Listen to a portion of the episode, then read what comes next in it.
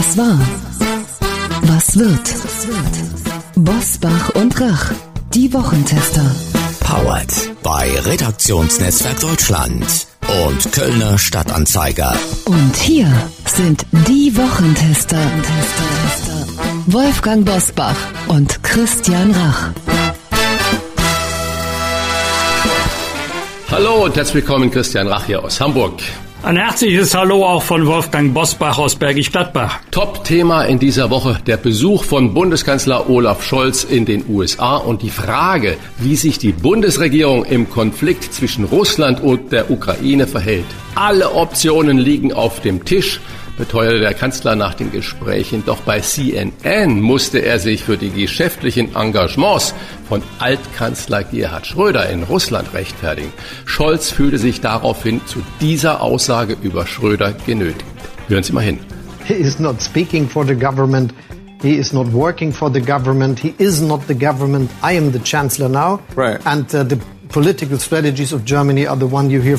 Wie klar ist Deutschlands Haltung im Konflikt zwischen Russland und der Ukraine? Können sich unsere Bündnispartner noch auf uns verlassen? Und wie wichtig ist es bis zuletzt, alle Optionen auf dem Tisch zu haben? Das fragen wir heute einen der weisesten und unabhängigsten Vordenker der SPD und den Mann, der lange Angela Merkel in globalen Fragen von großer Bedeutung beraten hat. Was war, was wird heute mit diesen Themen und Gästen? Auf dem Prüfstand der Wochentester. Kriegsgefahr. Wie klar ist die Bundesregierung im Umgang mit Wladimir Putin? Impfzoff. Warum steht die Impfpflicht für das Pflege- und Klinikpersonal vor dem Aus? 2G-Revolte. Macht sich Deutschland in den Ländern langsam locker. Heute zu Gast bei den Wochentestern. Klaus von Donani.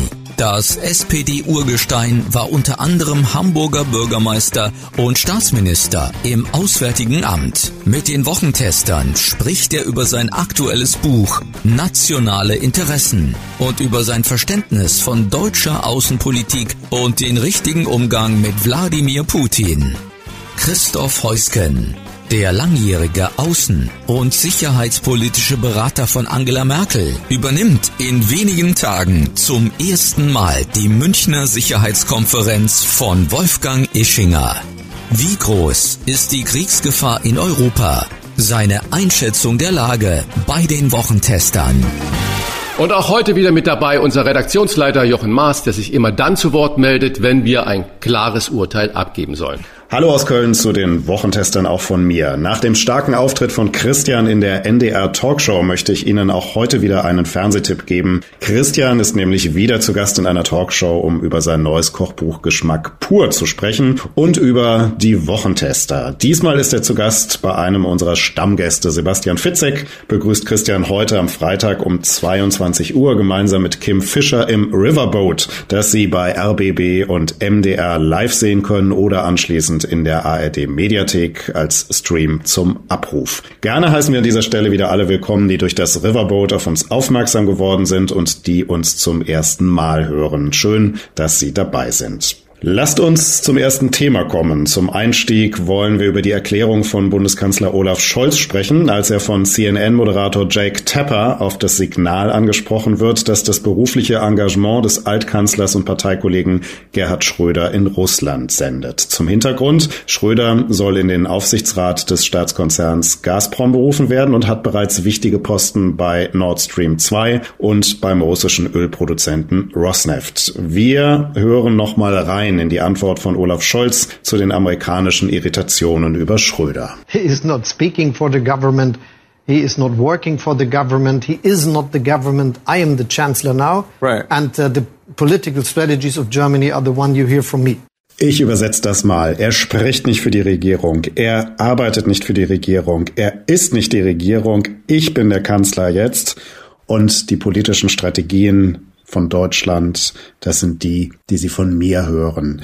Ja, Frage an euch, ist der Interessenkonflikt mit diesem Satz ausgeräumt?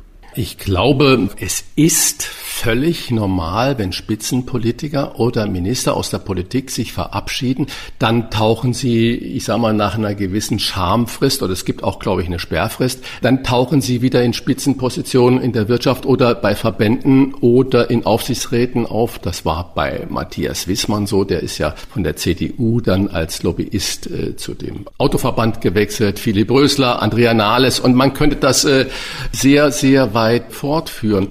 Natürlich darf das auch Gerhard Schröder machen, aber trotzdem darf man dann natürlich die Haltung von Schröder, wenn er sich als ehemaliger Kanzler dann äußert, das darf man natürlich in Frage stellen und man darf sich auch darüber empören, wenn er da Millionen kassiert, die dann ihn zu gewissen Aussagen verleiten, was eher schädlich ist, dass von der SPD bisher nicht wirklich klar gemacht wurde, dass Schröder als Privatmensch äh, sich äußert und nicht als politischer Berater, als ehemaliges Schwergewicht der deutschen Politik. Und jetzt hat Kevin Kühnert hat sich davon distanziert und auch der Juso-Chef.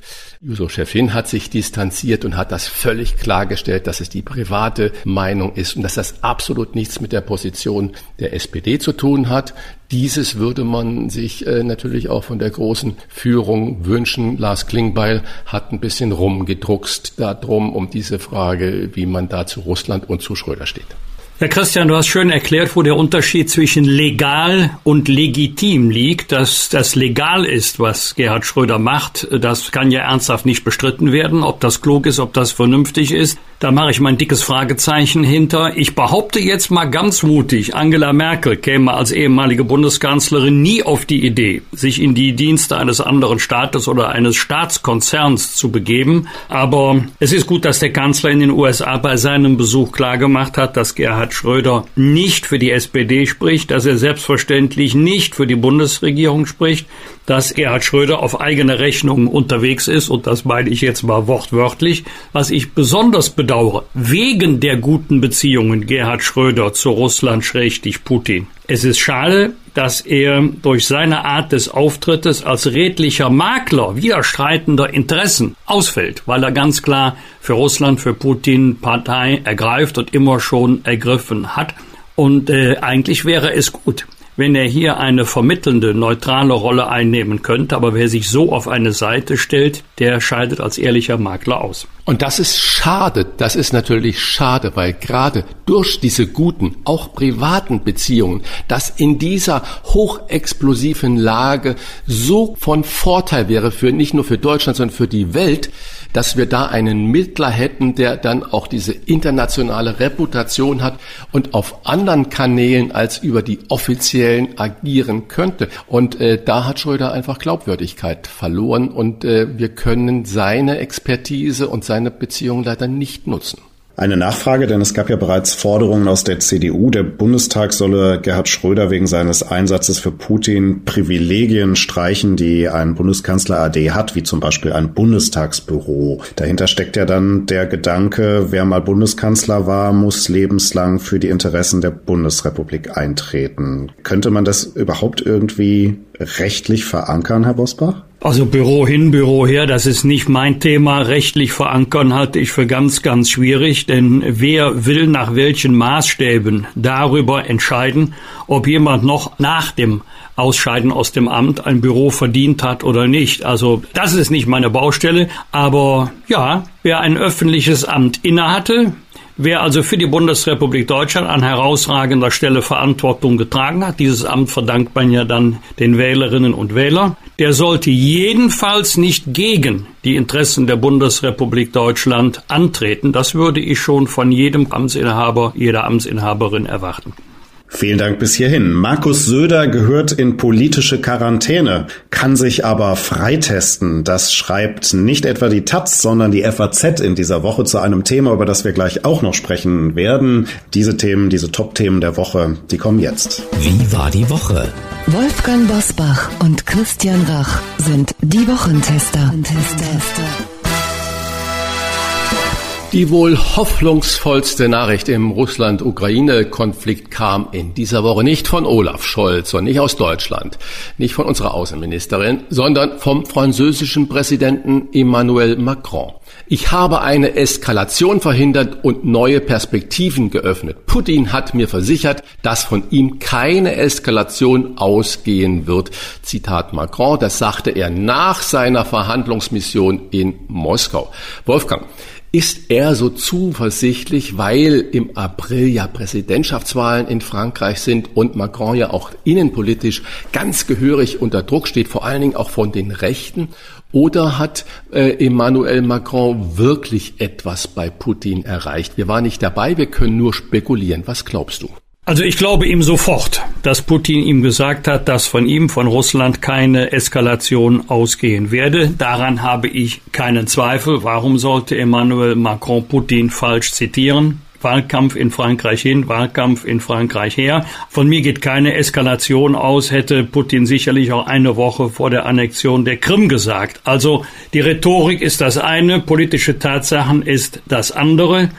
Ähm, Im Moment hat keine Seite an einer Eskalation ein Interesse, weder der Westen schrägstich die NATO schrägstich die Europäische Union noch die Seite Russlands. Das glaube ich. Ich habe ein anderes Problem. Wie kommt Putin aus der Nummer wieder raus? Ohne Gesichtsverlust im Innern. Wie will er die Truppen, die jetzt zurzeit von drei Seiten her die Ukraine einkesseln, abziehen, ohne dass ihm äh, der Vorwurf gemacht wird, der Vorwurf in Russland gemacht wird, er hätte dem Westen gegenüber nachgegeben.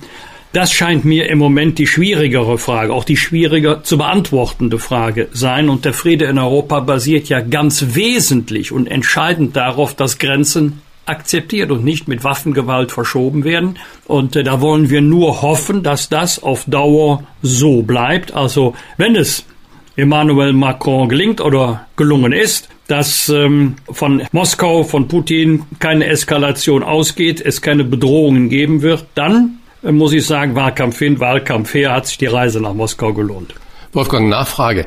Springt Macron da gerade in diese Lücke hinein, die Angela Merkel mit ihrer stillen Diplomatie hinterrücks immer erfüllte, weltweit deswegen auch diese größte Anerkennung ähm, bekommen hat? Die hätte natürlich zehnmal schon mit Putin und mit allen handelnden Akteuren telefoniert oder wäre dort gewesen. Sieht da Macron seine Chance als europäischer Leader? Ja, das glaube ich schon, zumal Frankreich dem Normandie-Format ja angehört und bei Angela Merkel kam noch hinzu, Putin spricht ja relativ gut Deutsch, Angela Merkel relativ gut Russisch. Und, äh, man sollte sowieso mehr miteinander als übereinander sprechen ähm, Frankreich hat eine starke Stimme für Europa und deswegen ist es wichtig, dass auch auf dieser ganz persönlichen Ebene man sich trifft, nicht nur bei, bei offiziellen Staatsbesuchen und anderen hoch aufgehangenen Anlässen, also Solange der Gesprächsfaden nicht reißt, wird die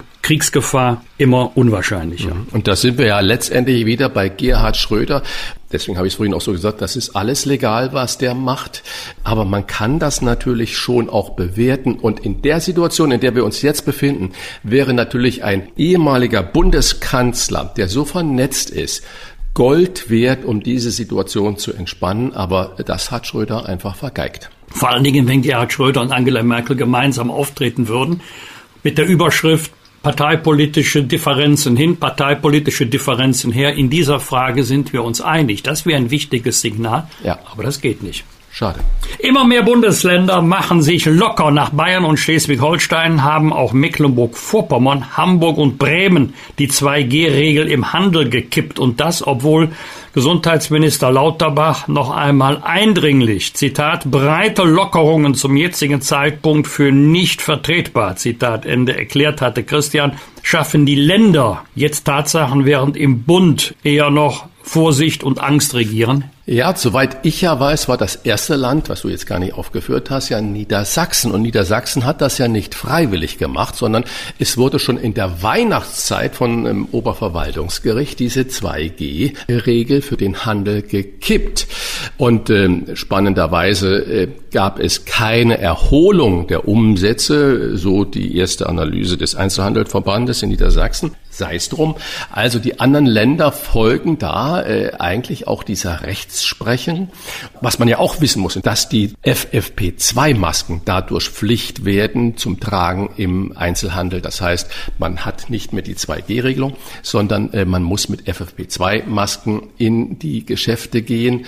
Und die Untersuchungen vom Max-Planck-Institut, die haben ja ergeben, das ist der beste Schutz gegen eine Ansteckung mit Covid und mit der heutigen Variante Omikron sind diese Masken. Also äh, spricht da gar nichts dagegen. Und ich glaube, die Stimmung im Volk ist hochexplosiv. Wir werden bestimmt heute noch über die Söderschen Alleingang in Bayern sprechen. Und äh, die Menschen können es nicht mehr nachvollziehen, dieses Hü und Hot. Und jetzt gibt's doch wieder PCR-Tests von allen, sagt Lauterbach. Vor einer Woche hieß es nur noch für gefährdete und besonders vulnerable Gruppen. Somit schafft man nur Verdruss. Also ich hoffe, dass diese 2G-Regelung wenn in einigen Bundesländern dann auch überall gekippt wird, weil die Menschen äh, sind mit ihrer Geduld am Ende. Eine Nachfrage an dich, lieber Wolfgang, als äh, Unionsinsider. Der neue Ministerpräsident Hendrik Wüst, der ebenfalls ja Wahlkampf führt in Nordrhein-Westfalen, fällt anders als sein Vorgänger Armin Laschet durch besondere Härte oder Vorsicht bei der Rücknahme der Corona-Regeln auf. Wüst will 2G im Handel zwar ab sofort nur stichprobenartig kontrollieren, aber nicht abschaffen. Wird ihm dieser Kurs nützen? Denn auch er will ja, wie ich schon gesagt habe, wiedergewählt werden. Äh, ist das dann klug zu sagen, naja, ihr könnt es ja wagen, ohne 2G dazu kommen, aber wenn ich dann stichprobenartig untersuche und euch erwische, dann gnade euch wüst.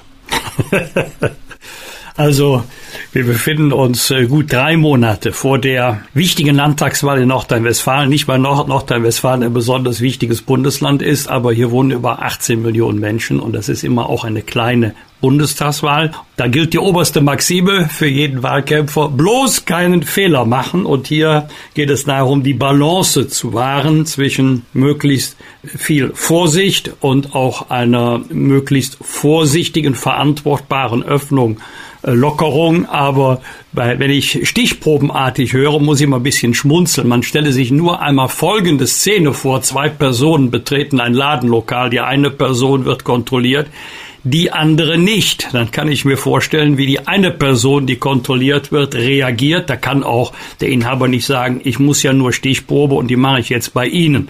Jetzt kommen wir mal zu, zum richtigen Alltag. Da musste ich nicht nur schmunzeln, da musste ich laut lachen. Äh, Freitag, also heute vor acht Tagen, habe ich ein Autohaus betreten, geschätzte Ausstellungsfläche 1000 Quadratmeter. Einziger Interessent, ich bin sofort kontrolliert worden von einer Mitarbeiterin, war ganz stolz, dass ich also meinen Impfnachweis vorzeigen konnte oder durfte, je nach Betrachtung, außer mir und der Dame keine Menschen im ganzen Ladenlokal. Einen Tag später Tausende drängen sich in der Abflughalle des Flughafens Düsseldorf. Tausende. Großes Gedränge beim Check-in, großes Gedränge bei der Kontrollspur. Das hat ganz lange gedauert. Kein Mensch wollte einen Impfnachweis sehen. Also alles muss man jetzt nicht verstehen. Und du hast vorhin en passant gesagt, langsam werden die Leute nervös, unruhig. Das ist eine sehr vornehme Formulierung für das, was sich zurzeit abspielt.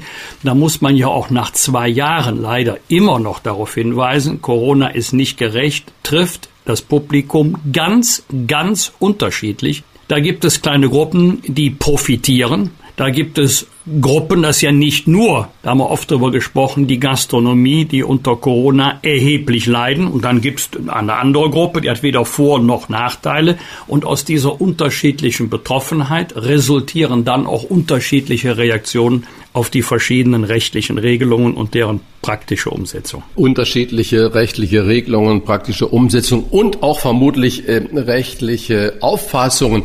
Da möchte ich dich auch noch mal fragen, äh, Wolfgang, was bestimmt auch viele unserer Hörerinnen und Hörer verstehen wollen. Denn die ab Mitte März gesetzlich beschlossene Impfpflicht für Pflege- und Klinikpersonal will ausgerechnet, ich sag mal, Corona-Hardliner Markus Söder in Bayern nicht vollziehen, obwohl er dem Gesetz natürlich ursprünglich richtig zugestimmt hat. Auch Hessens Ministerpräsident Volker Bouffier kippt in dieser Frage wohl um, während Gesundheitsminister Karl Lauterbach weiterhin darauf pocht und sagt, nein, Das muss jetzt aber auch umgesetzt werden.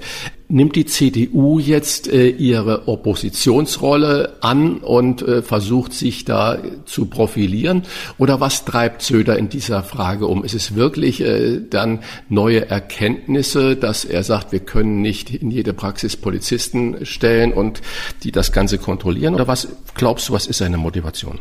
Also jetzt unterstellen wir mal das Gute.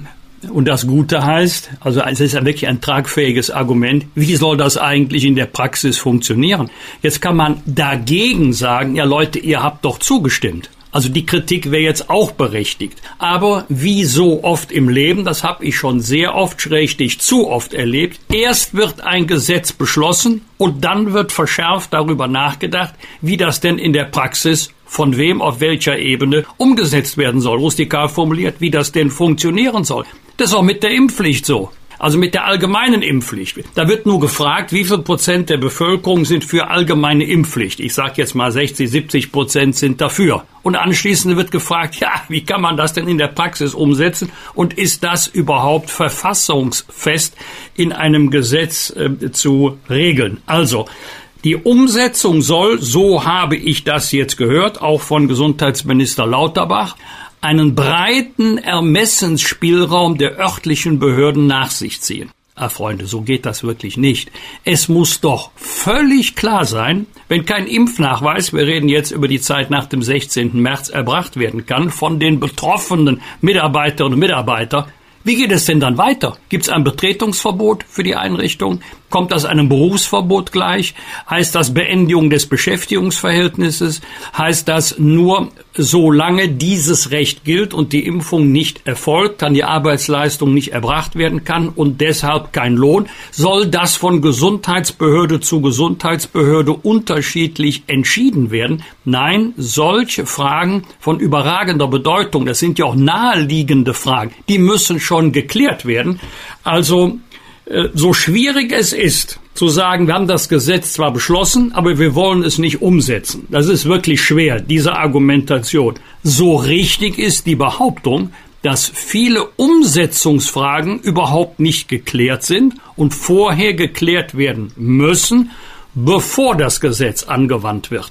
Und der breite Ermessensspielraum für die örtlichen Gesundheitsbehörden, der reicht mir nicht, wenn die Gefahr groß ist, dass einmal so und einmal anders entschieden wird dass es davon abhängen kann, in welcher Region ich wohne, welches Gesundheitsamt für mich zuständig ist und was machen wir eigentlich, wenn die Pflegeleistung nicht mehr erbracht werden kann, weil es an Personal fehlt. Also da ist nicht gut gezielt, da ist aus der Hüfte geschossen worden. Ja, der FDP-Gesundheitsexperte, der sagt ja, das spielt alles keine Rolle. Gesetz ist Gesetz. Wir müssen das durchziehen, egal wie die Auswirkungen sind. Und wenn man jetzt dem Flurfunk ja äh, Glauben schenken darf, es wird ja an dieser Impfpflicht, an der allgemeinen Impfpflicht ab 18 gearbeitet, nicht nur an der Impfpflicht, die ja ab Mitte März für die pflegende Berufe und die medizinischen Berufe Pflicht ist, sondern an der allgemeinen Impfpflicht. Und da kann ich mir natürlich genau die Problematik, die du ja jetzt richtig beschrieben hast, die wird ja natürlich auch in den Behörden und in der Verwaltung erkannt. Äh, kommt da ein bürokratisches Monster auf uns zu, das mit 10.000 Paragraphen, Ausnahmen, Regeln, Unterparagraphen und Absätzen umgesetzt werden muss und kein Mensch mehr dann durchblickt. Sprich, die praktische Umsetzung geht eigentlich äh, flöten. Das wird jedenfalls lange, lange Monate dauern. Wir sprechen jetzt noch nicht von einer möglichen Eilentscheidung oder Endentscheidung des Bundesverfassungsgerichtes, sondern wir sprechen zunächst einmal von den ganz praktischen Fragen.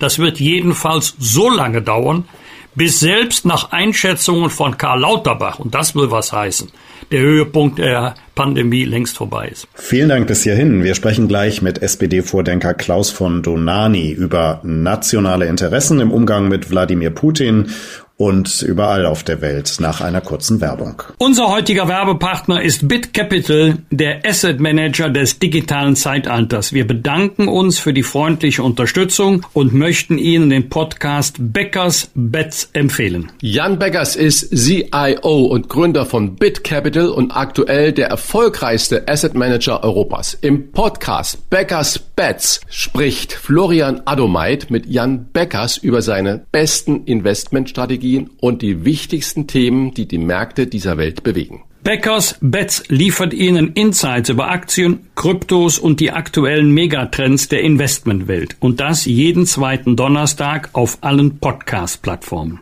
Bit Capital von Jan Beckers gehört zu den jüngst erfolgreichsten Fondsgesellschaften in Deutschland mit einem verwalteten Gesamtvolumen von über 1,7 Milliarden Euro und Kapitalerträgen von über 750 Millionen Euro. Das steht für echte Investmentkompetenz. Zu hören jeden zweiten Donnerstag in Beckers Bets. Hören Sie doch mal rein in diesen Podcast. Klartext, Klartext. Wolfgang Bosbach und Christian Rach sind die Wochentester.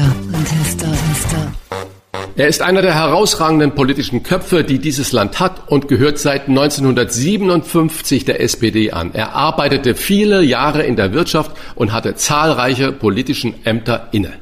Er war Staatssekretär im Bundeswirtschaftsministerium, Bundeswissenschaftsminister und Staatsminister im Auswärtigen Amt und sieben Jahre erster Bürgermeister der Freien und Hansestadt Hamburg. Damals wie heute schaltet er sich gern und immer wieder in die wichtigen Debatten ein, die nicht nur seine Partei bestimmen. Heute bei uns, bei den Wochentestern, herzlich willkommen Klaus von Donani. Herzlich willkommen, Herr Busbach, und herzlich willkommen, Herr Rach. Herr von Donani, nationale Interessen heißt Ihr aktuelles Debattenbuch, das passender nicht erscheinen könnte. Die Welt redet und verhandelt mit Wladimir Putin, um einen Krieg in Europa zu verhindern. Welche Haltungsnoten, sage ich mal, Lachs geben Sie Olaf Scholz für seinen ersten Antrittsbesuch in den USA? Ich finde, Olaf Scholz hat das Beste daraus gemacht, was man machen konnte. Das Einzige, was ich vielleicht kritisieren würde, das wäre mehr auf der Seite der USA, die äh, einen deutschen Bundeskanzler ein bisschen so empfangen, als ob er von ihnen eine, eine Verhaltensnote bekommen müsste. Und das fand ich nicht so richtig gut, aber Olaf Scholz hat seinen Teil, finde ich, sehr gut gemacht. Wie meinen Sie das? Eine Haltungsnote? Was, was meinen naja, Sie damit? also die, in den USA wird ja auch gefragt, können wir Macron vertrauen? Ja, Macron ist Präsident Frankreichs und ähm, äh, der Bundeskanzler ist der Bundeskanzler Deutschlands und natürlich muss man ihm und kann man ihm vertrauen. Also diese Frage äh, ist mir ein bisschen zu sehr von oben herab von Seiten der USA, so als hätten sie ein gewisses Recht in Europa zu bestimmen, was wir für eine Politik machen. Und das finde ich ein Problem und das entspricht nicht unseren nationalen Interessen. Hoffnung im Russland-Ukraine-Konflikt vermittelt der französische Präsident Emmanuel Macron nach seiner Verhandlungsmission in Moskau. Putin, so sagt er, hat mir versichert, dass von ihm keine Eskalation ausgehen wird. Kann man das glauben? Wie, für wie wahrscheinlich halten Sie, dass jetzt der Frieden wieder etwas sicherer geworden ist nach dem Besuch von Ich glaube, die russische Föderation und auch Putin sind an einer Eskalation nicht interessiert. Sie sind vielmehr daran interessiert, zwei wichtige Dinge zu klären. Erstens, kann die Ukraine in die NATO kommen und sollte das so sein? Und zweitens, sollten wir danach einmal über die Sicherheitsfragen insgesamt in Europa, also zwischen der Russischen Föderation, die ja einen großen europäischen, geografisch einen großen europäischen Anteil hat, und zwischen äh, den USA und Europa, sollten wir diese Sicherheitsfragen gemeinsam in einer längeren Beratung klären. Das ist Putins Interesse und ich glaube nicht, dass er ein Interesse an einer Eskalation hat, sondern an einer Klärung von Fragen, die ihm aus russischer Sicht wichtig erscheinen. Aber wenn ich das ganze Säbelrasseln da jetzt so verfolge, ist es dann überhaupt noch möglich, zum Beispiel zu klären, ob die Ukraine in die NATO kommen kann, darf oder nicht? Bedarf es da nicht auch ein äh, westliches Signal? Sprich, wie real ist die Kriegsgefahr im Osten von Europa, wenn wir dieses Signal nicht senden?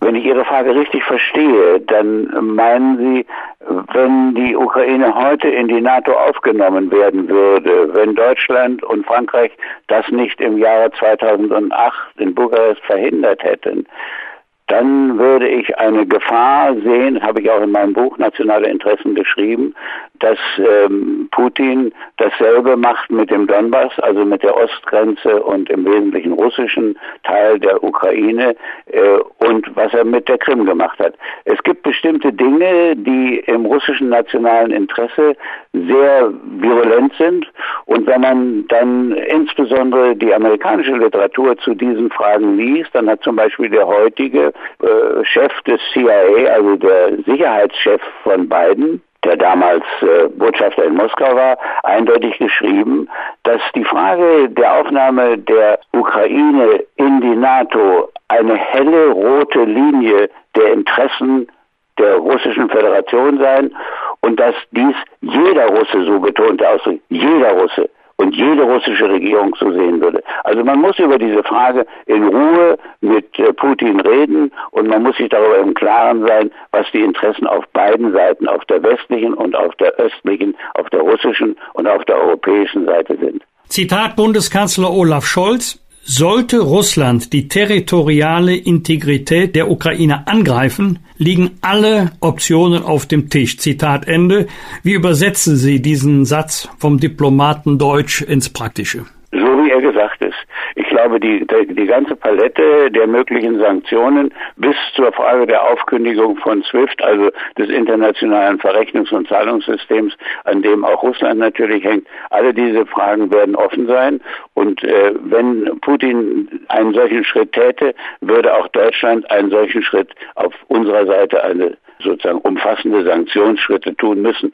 Aber es kommt jetzt darauf an, daran zu arbeiten, dass Putin diesen Schritt nicht tun wird. Und er wird ihn nicht tun, wenn die Ukraine nicht in die NATO aufgenommen wird. Davon bin ich fest überzeugt. Das heißt, wir müssen sprechen, sprechen, sprechen, und zwar mit Menschen, die davon was verstehen. Bei CNN musste Olaf Scholz auf das berufliche und persönliche Engagement von Parteifreund und Altkanzler Gerhard Schröder in Russland reagieren. Stichwort Gazprom, Rosneft und Nord Stream 2. Scholz stellte klar, dass er und nicht Schröder aktuell der Kanzler seien. Trotzdem trotzdem die Frage an einen Sozialdemokraten, Herr von Donani, der seine Partei nie geschont hat, der sie aber auch nie vorgeführt hat. Schadet Gerhard Schröder den Interessen der Bundesrepublik Deutschland über sein momentanes Verhalten und über seine Statements? Ich glaube, man muss da zwei Dinge zu unterscheiden und äh, das würde ich auch Gerhard Schröder direkt sagen. Ich glaube, es ist ein Unterschied, ob er in russischen Unternehmen eine Aufgabe übernimmt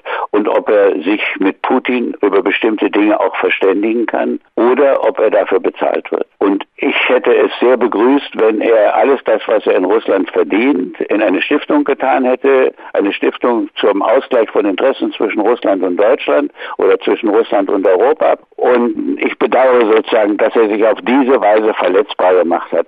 Aber im Grunde bin ich der Meinung, dass es gut ist, wenn wir Deutsche haben, die auch mit Russen persönlich reden können. Und dass das nicht nur Regierungsmitglieder sind und nicht nur irgendwelche NGOs, sondern eben auch Leute, die in Deutschland ein gewisses Gewicht haben. Und dass Gerhard Schröder ein gewisses Gewicht in Deutschland haben kann, das ist ja unbestritten. Aber Nachfrage, außer Kevin Kühnert hat sich eigentlich äh, bisher noch niemand von Schröder in dieser Frage distanziert. Müsste das nicht Bundeskanzler Olaf Scholz tun, dass er das nicht nur CNN sagt, sondern dass er sich hier hinstellt und sagt, okay, Gerhard Schröder, verdienstvoller alter SPD-Mann, aber in dem Moment spricht er als Privatmensch, als Wirtschaftslobbyist oder als sonst was und nicht für Bundesrepublik Deutschland. Also das würde ich Olaf Scholz überlassen, was er dort tut. Aber ich habe hier meine Meinung eben gesagt. Ich schätze Gerhard Schröder sehr als Person. Ich, er hat ein Buch von mir damals vorgestellt, was nach meiner und seiner Meinung auch einen gewissen Einfluss auf seine Hartz-IV-Reform gehabt hat. Und ich schätze ihn persönlich sehr und äh, ich glaube nur, dass er hier einen Fehler gemacht hat und dass dieser Fehler äh, ihm in seiner Möglichkeit zwischen Deutschland und Russland eine vermittelnde Position einzunehmen eher schadet als hilft. Wenn US-Präsident Joe Biden unmissverständlich deutlich macht, dass es kein Nord Stream 2 geben wird, falls die Russen in die Ukraine einmarschieren, geht er dann zu weit oder anders gefragt, ist es klüger zu sagen, dann liegen alle Optionen auf dem Tisch oder mit einer ganz konkreten äh, Sanktion zu drohen? Ich glaube, die konkrete Sanktion bedeutet nicht mehr als das, was Olaf Scholz auch gesagt hat. Olaf Scholz ist nur der Meinung, dass dann eventuell auch gleich SWIFT hinterhergetragen wird. Und da gibt es ja wirklich auch sehr unterschiedliche Meinungen. Und ich kenne übrigens, da ich ja auch eine gewisse Kenntnis auf dem ganzen Sektor der Digitalisierung und der Entwicklung der internationalen Digitalisierung habe, weiß ich von Fachleuten, dass wenn wir SWIFT anrühren, es möglicherweise gar nicht die Folgen hat, die wir erwarten, nämlich dass Russland und China in des, äh, heute in der Lage sind, äh, dieses System ihrerseits zu ersetzen. Ähm, Herr Busbach, wenn ich da nochmal einfügen darf, ich glaube, eines der Hauptprobleme der Westpolitik in den vergangenen Jahren und insbesondere seit 1990 war, dass wir schrittweise Russland auf die Seite Chinas getrieben haben. Als ich 1973 in China einen Besuch machte und Deng Xiaoping mein Gastgeber war, da sprach er von nichts anderem als von der Feindschaft zwischen China und Russland oder damals Sowjetunion. Und heute haben wir eine klare Partnerschaft zwischen Russland und China. Russland haben wir aus Europa vertrieben nach Asien. Das ist amerikanisches Interesse, aber nicht europäisches Interesse. Und wenn Deutschland das nicht begreift und wenn die deutsche Politik dieses Thema nicht auch in der Politik diskutiert, auch zwischen den Parteien, dann wird es immer mehr so sein, dass am Ende die Chinesen mehr Einfluss haben auf die Entwicklung in Europa als die Amerikaner. Sie haben gerade schon gesagt, dass wir das nicht so richtig gesehen haben, dass wir die Russen oder die ehemalige Sowjetrepublik und heutige Russland doch sehr nah an China herangetrieben haben. Ich, Sie haben bewusst das Wort Freundschaft äh, nicht benutzt. Sie schreiben in Ihrem Buch, wir sollten uns nicht von einer Freundschaft leiten lassen, die von Seiten der USA nicht im europäischen Sinne praktiziert wird. Was meinen Sie damit konkret und woran machen Sie das fest? Es gibt Nationen. Es gibt Interessen, die sehr eng beieinander liegen können und diese Interessen können dann auch dazu führen, dass man sehr nah aneinander Politik macht, wie zum Beispiel Frankreich und Deutschland. Aber im Kern ist natürlich Frankreich Frankreich und Deutschland ist Deutschland. Und wenn es heute eine Meinungsverschiedenheit innerhalb Europas zum Beispiel über die Atomenergie gibt, dann sieht man ganz deutlich, dass jeder seine Interessen vertritt. Und die USA haben ganz andere Interessen in Europa als die Europäer. Die USA haben ein Interesse, wie der berühmte Brzezinski, der bedeutendste Geopolitiker Stratege der zweiten Hälfte des vergangenen Jahrhunderts der USA, äh, ja schreibt als US-Amerikaner, Europa ist der Brückenkopf der Macht der USA auf dem eurasischen Kontinent. Ich wiederhole, der Brückenkopf der Macht der USA auf dem europäischen Kontinent. Und äh, Brzezinski hat dann sehr davor gewarnt, dass eines Tages, wenn wir Russland an die Seite Chinas drängen, wir eine Allianz bekommen, die eventuell aus Russland, China und sogar Iran bestehen könne. Wir stehen dicht vor einer solchen Entwicklung. Und das ist US-amerikanische Politik. Und der größte Fehler, den die USA gemacht haben, war die NATO-Erweiterung nach 1990. Und der große, Ihnen sicher auch ja bekannte äh, amerikanische Botschafter in Moskau, der damals 1946 nach dem Ende des Weltkrieges dieses Containment, diese Einschränkung, diese Eingrenzung Russlands entworfen hatte, also George F. Kennan, der schreibt, es war ein fataler Fehler der USA, nach 1990 die NATO-Erweiterung voranzutreiben. Und davon bin ich überzeugt. Und äh, wenn wir das jetzt mit der Ukraine machen würden, dann verfestigen wir diese Entwicklung und treiben Russland endgültig aus Europa heraus. Sie fordern Deutschland dazu auf, von einseitigen Abhängigkeiten wegzukommen und stattdessen eine, Zitat, Politik der Eigenverantwortung umzusetzen. Was würde das im aktuellen Russland-Ukraine-Konflikt bedeuten? Dass wir verhandeln, so wie Macron es begonnen, wie Olaf Scholz es jetzt weiterführt, dass wir verhandeln über die Interessen beider Seiten. Europa hat Interessen, die USA haben Interessen, Russland hat Interessen. Und wir müssen diese Interessen kennen, müssen mit ihnen mutig und offen umgehen, dürfen uns nicht davor scheuen, auch unsere eigenen Interessen einzubringen. Und wir müssen diese eigenen Interessen Europas auch als Sicherheitsinteressen definieren. Helmut Schmidt hat mal schon 1961 geschrieben, wir haben kein Interesse daran, am Ende eines nächsten Krieges ein zerstörtes Europa zu befreien also oder ein zerstörtes Deutschland hat er geschrieben, zu befreien. Wir müssen wissen, in welcher Gefahr wir sind und welche Risiken wir gegenwärtig haben. Und deswegen müssen wir diejenigen sein, die Deutschen, die Franzosen, aber auch andere Europäer, wenn es geht, die versuchen, eine Brücke zwischen den Interessen Russlands, den Interessen Europas, den Interessen Deutschlands und den Interessen der USA zu bauen. Als Brückenbauer versucht sich ja gerade der französische Präsident Emmanuel Macron. Er fährt nach Moskau und sagt dann, wir sind da auf einem guten Weg und Putin wird äh, nicht angreifen und so weiter. Kommt er da Olaf Scholz zuvor oder kommt Olaf Scholz zu spät? dasselbe, was Sie sagen. Ja, ja, das weiß ich, aber das hängt von der Sichtweise des Betrachters ab. Warum immer Sie es formulieren. Frankreich war in dieser Frage immer weit voran. De Gaulle hat schon äh, ganz früh, also der ist ja 1969 äh, zurückgetreten, also da, das muss in den frühen 60er Jahren oder späten 50er Jahren gewesen sein, als de Gaulle gesagt hat, die amerikanische Verteidigungspolitik für Europa ist eine, ich zitiere wörtlich, privilegierte Zerstörung Europas.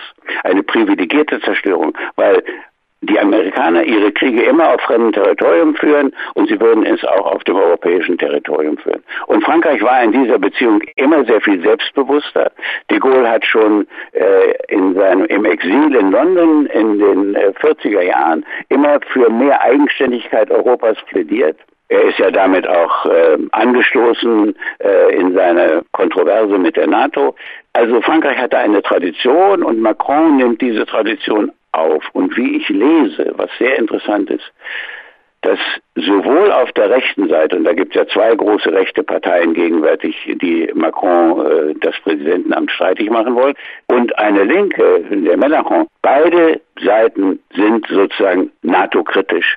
Und da folgt nach meiner Meinung Macron einer langen französischen Tradition, und äh, mit der müssen wir auch umgehen. Wir sind nicht NATO-kritisch im Prinzip, aber die NATO müsste Entspannungspolitik statt Kriegspolitik betreiben. Und diese äh, Entspannungspolitik fehlt mir in dem sage ich mal, Buch in der Strategie äh, der NATO gegenwärtig deutlich. NATO müsste in erster Linie versuchen, mit sich mit Russland zu verständigen, denn Russland ist der mögliche potenzielle Feind in Europa. Wenn Sie die Verfolgung von, sage ich jetzt dazu, legitimen nationale Interessen fordern, besteht da Ihrer Meinung nach die Gefahr, dass das einige äh, übersetzen mit Herr von Donani möchte weniger europäische Gemeinsamkeit? müssen,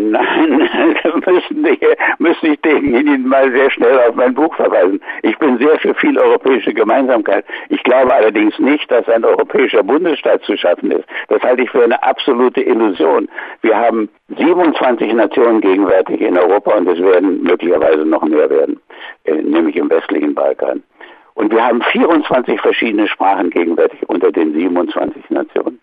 Und wir haben ein europäisches Parlament, was nicht äh, demokratisch zusammengesetzt ist. Deutschland hat dort weniger Stimmen, als unserem Bevölkerungsanteil entsprechen würde. Wir haben gegenwärtig eine Präsidentin aus Malta. Man kann doch nicht glauben, dass eine solche äh, Zusammensetzung äh, in der Lage wäre, essentielle Fragen für Deutschland zu entscheiden. Soll das Europäische Parlament entscheiden, Deutschland muss die Atomenergie wieder einführen? Was würde denn dann passieren? Also ich bin für europäische Zusammenarbeit auf der Ebene eines Bundesstaates äh, und eines Staatenbundes und nicht eines Bundesstaates. Der Staatenbund ist die Zukunft Europas und das heißt, wir müssen auch Respekt vor den nationalen Interessen anderer Mitglieder in Europa haben. Das gilt übrigens auch für Polen. Und ich bin nicht der Meinung, dass es klug ist, gegenwärtig Polen mit finanziellen Strafen zu sanktionieren, wegen deren Justizsystem, während wir doch gleichzeitig Polen brauchen würden für eine gemeinsame europäische Außenpolitik. Sie haben eigentlich gerade eine Antwort gegeben für diese Hypothese, warum gelingt es eigentlich Europa nicht mit einer Stimme auf Augenhöhe mit Staaten wie Russland, China oder den USA zu verhandeln?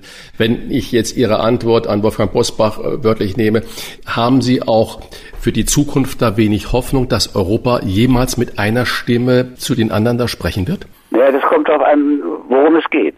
Äh, wenn wir zum Beispiel äh, den Katastrophenschutz in Europa wirklich organisieren würden, dann würde Europa da möglicherweise eine Stimme bekommen. Wenn wir gegenwärtig mit Russland reden, dann wird die Stimme, äh, sage ich mal, aus Litauen äh, anders sein als die Stimme aus Deutschland. Litauen hat zum Beispiel gegen unsere Interessen eine Botschaft aus Taipei, also nicht mal aus Taiwan, aus Taipei eingerichtet. Und das hat natürlich großen Ärger mit China gemacht. Das könnten, hätten wir nicht getan, haben wir bisher nicht getan, hat Frankreich nicht getan. Also es gibt eben unterschiedliche Sichtweisen. Und solange diese unterschiedlichen Sichtweisen aufgrund der Geschichte der Nationen bestehen, und die Geschichte ist eben ein prägender Faktor in der Gegenwart. Das darf man doch nicht übersehen. Solange diese Unterschiede bestehen, äh, werden wir in vielen Fragen nicht mit einer Stimme sprechen können. Und dann müssen einige den Mut haben, eine eigene Stimme zu erheben. Und das ist das, was ich eigentlich von dem Deutschen Bundestag und der deutschen Bundesregierung erwarte. Dass sie klar über die unterschiedlichen Interessen redet, dass sie versucht, zwischen diesen unterschiedlichen Interessen zu vermitteln, aber diese nicht verschleiert. Und das ist nach, war schon ein, in meiner Zeit, als ich noch in der Bundesregierung war, und das ist ja Jahrzehnte her, war das schon ein Problem und das ist bis heute ein Problem. Und zu Herrn Busbach will ich mal sagen, Herr Busbach muss das ja verstehen, dass man da auch mit der eigenen Partei äh, unterschiedlicher Meinung sein kann. Und äh, dann ist ja ein schönes Zitat der Chinesen, äh, wer die Wahrheit Wahrheit sagt, der braucht ein schnelles Pferd, aber ich bin nicht bereit, dieses Pferd zu satteln. Ich bin nicht bereit, meinen Platz zu verlassen. Ich glaube, ich habe Recht in der Frage und werde dafür weiterkämpfen, solange mir die Kraft bleibt in und nicht gegen die Partei, so geht's auch.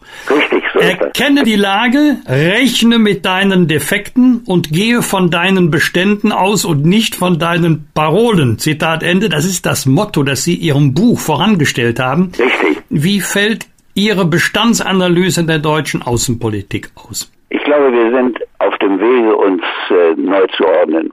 Ich finde, dass Angela Merkel, da sind wir vielleicht nicht immer einer Meinung gewesen und äh, für ihre Zeit das getan hat, was man tun konnte und dass ihre häufigen Versuche, mit Putin zu reden, auch wichtig und angemessen waren.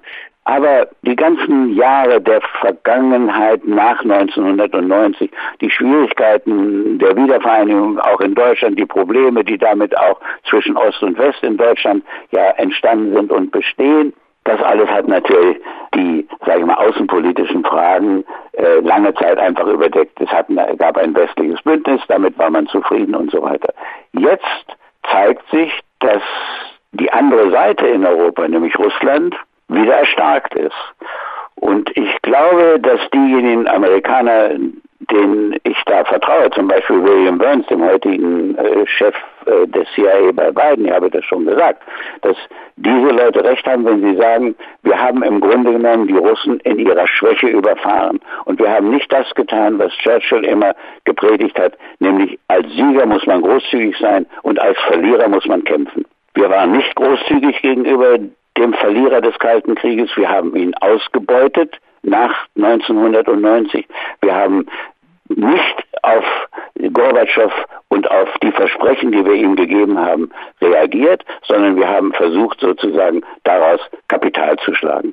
Und das rächt sich heute. Und deswegen muss man mit Putin in Ruhe reden und man muss verstehen, dass er als ein wiedererstarktes Russland auch vielleicht sehr viel nationalistische Töne erklingen lässt, die uns nicht passen.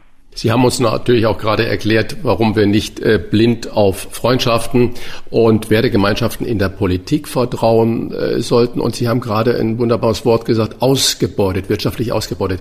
Die Welt wird immer mehr von Wirtschaftsentwicklungen beherrscht und wandelt sich auch nach deren Gesetzen, schreiben Sie in Ihrem Buch. Bedeutet das übertragen auf den Russland-Ukraine- oder Russland-Europa-Konflikt? Putin könnte am Ende nur mit einer wirtschaftlichen Belohnung vom Abzug seiner Truppen äh, zu überzeugen sein. Wäre das eine Möglichkeit? Das kann ich nicht beurteilen. Dazu bin ich in den Verhandlungsmöglichkeiten äh, nicht äh, tief genug drin. Ich muss das ja alles in erster Linie sozusagen aus internationalen Berichten und Presse und so weiter entnehmen oder Büchern. Also ja, äh, ich glaube, dass äh, Europa äh, eine wirklich große Möglichkeit hat, eine Kooperation, eine friedliche Kooperation mit Russland herzustellen, wenn wir unser wirtschaftliches Potenzial einsetzen, um auch Russland eine Chance zu geben, sich schrittweise demokratischer aufzubauen. Das ist, dass es demokratischen Fortschritt in Russland gegeben hat, wenn man das mit der Sowjetunion oder mit dem Zarenreich vergleicht, ist ja unbestreitbar. Aber dass Russland keine Demokratie ist, ist auch unbestreitbar. Und ob Putin ein Demokrat ist, weiß ich auch nicht. Das, also als Person kann ich nicht beurteilen beurteilen. Aber ich glaube, wir haben eine Möglichkeit, unser wirtschaftliches Potenzial anzubieten für eine konstruktive Kooperation, die dann auch das Drohpotenzial, was aus Russland gegenwärtig ja unbezweifelbar Europa gegenübersteht, dieses Drohpotenzial zurückzudämmen. Und äh, das alles gehört in ein großes Konzept eines zukünftigen Umgangs mit Russland und, wie Macron immer wieder betont, eines Versuches, Russland wieder aus der Umklammerung von China zu befreien und Russland wieder zu einem europäischen Partner zu machen. Denn dass auf die Dauer die chinesische Regierung, die chinesische Diktatur, das chinesische Orwellsche System, was dort äh, sich entwickelt hat, auf Europa übergreifen könnte, auf dem Umweg über Russland, das halte ich für eine große Gefahr. Und deswegen bin ich der Meinung, wir sollten diesen Versuch einer auch wirtschaftlichen Kooperation machen. Die Verfolgung nationaler Interessen statt blindes Vertrauen in vermeintliche Freundschaften, das empfiehlt der große alte weise Mann der SPD, SPD-Urgestein Klaus von der Nani. Und nationale Interessen heißt auch seine aktuelle Streitschrift, die wir Ihnen gerne zur Vertiefung empfehlen. Vielen Dank für das äh, Gespräch, lieber Klaus von Donani, und bleiben Sie gesund. Ich bedanke mich sehr herzlich für das Gespräch an beide, Sie, Herr Busbach und an Herrn Rach. Und Herr Rach sollte mir mal wieder ein gutes Essen servieren. Ja, wir arbeiten daran beide, ja. Gerne. okay, vielen Dank. Allerseits auf Wiedersehen. Alles Gute, bleiben Sie gesund. Ciao, ciao. Danke. Tschüss. Tschüss. Tschüss. Danke. Fragen wir doch, fragen wir doch. Wolfgang Bosbach und Christian Rach sind die Wochentester. Tester, Tester. Er war seit 2005 Angela Merkels langjähriger Sicherheitsberater und zuletzt ständiger Vertreter der Bundesrepublik Deutschland bei den Vereinten Nationen. Nun erleben wir ihn zum ersten Mal als neuen Chef der Münchner Sicherheitskonferenz, die am 18. Februar beginnt.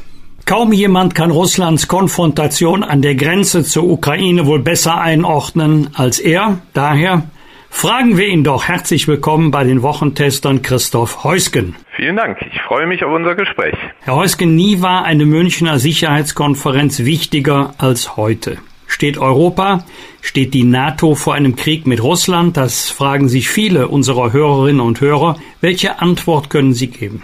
Ich glaube, dass in der Tat ähm, eine konkrete Bedrohung besteht. Ähm, wir haben über 100.000 äh, Truppen an der Grenze zwischen Russland und der Ukraine auf russischem Territorium, auf weißrussischem Territorium stehen. Wir sehen ähm, auch ähm, im Schwarzen Meer ähm, eine äh, Massierung der russischen ähm, Seestreitkräfte und ähm, die äh, Bedrohung besteht. Ähm, Präsident Putin hat selbst gesagt, wenn seine ultimativen Forderungen nicht die ähm, von ihm erwarteten Antworten bekommt, dann ähm, wird es äh, militärisch-technische Reaktionen geben von Seiten Russlands. Also die Bedrohung ist da. Ich glaube aber, dass die ähm, ähm, vielen Aktivitäten in den letzten Wochen dazu geführt haben, dass diese Bedrohung derzeit ähm, nicht mehr ähm, so stark ist, wie sie noch vor ein paar Wochen war. Was meine ich damit?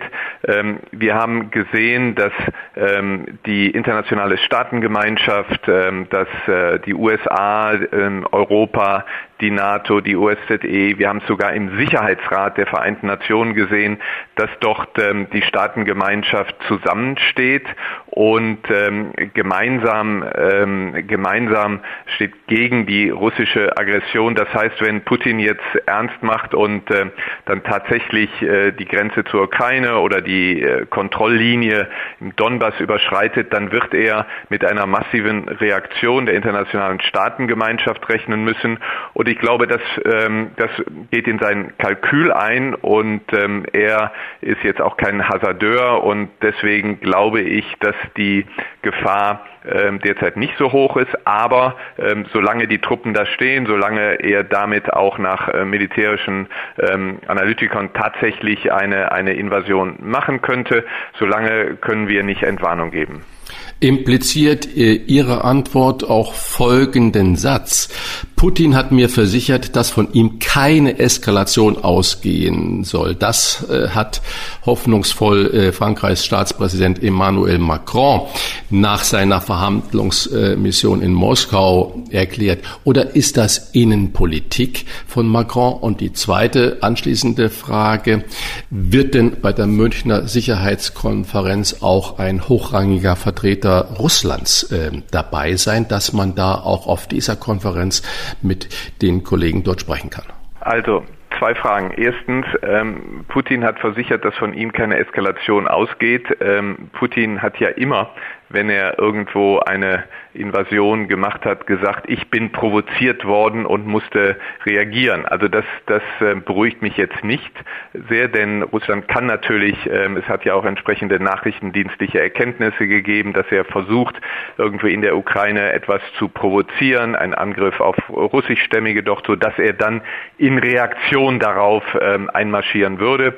Ähm, er hat das ja schon mal 2008 in Georgien gemacht, als der Präsident Saakashvili ähm, eine Militäroperation gegen Südossetien ähm, äh, unternommen hatte und das hat dann Russland anschließend sofort zum ähm, Anlass genommen, dort äh, äh einzumarschieren. Also ähm, das beruhigt mich nur nur begrenzt. Ähm, natürlich spielt auch bei bei Präsident Macron, der ähm, im unausgesprochenen Wahlkampf steht, ähm, ist natürlich auch die Absicht, sich zu präsentieren als jemand, der ähm, jetzt hier den Weltfrieden äh, rettet, ähm, unabhängig von dem Kalkül, was hinter Präsident Macrons ähm, Aktionen steht, äh, begrüße ich auf jeden Fall, dass sich auch Präsident Macron da sehr einsetzt und äh, das macht, das war ja auch in der Vergangenheit mit äh, Bundeskanzlerin und äh, seinem Vorgänger Präsident Hollande die Initiative, die seinerzeit 2015 zu einem Stopp des russischen Vormarsches in der Ukraine geführt hat.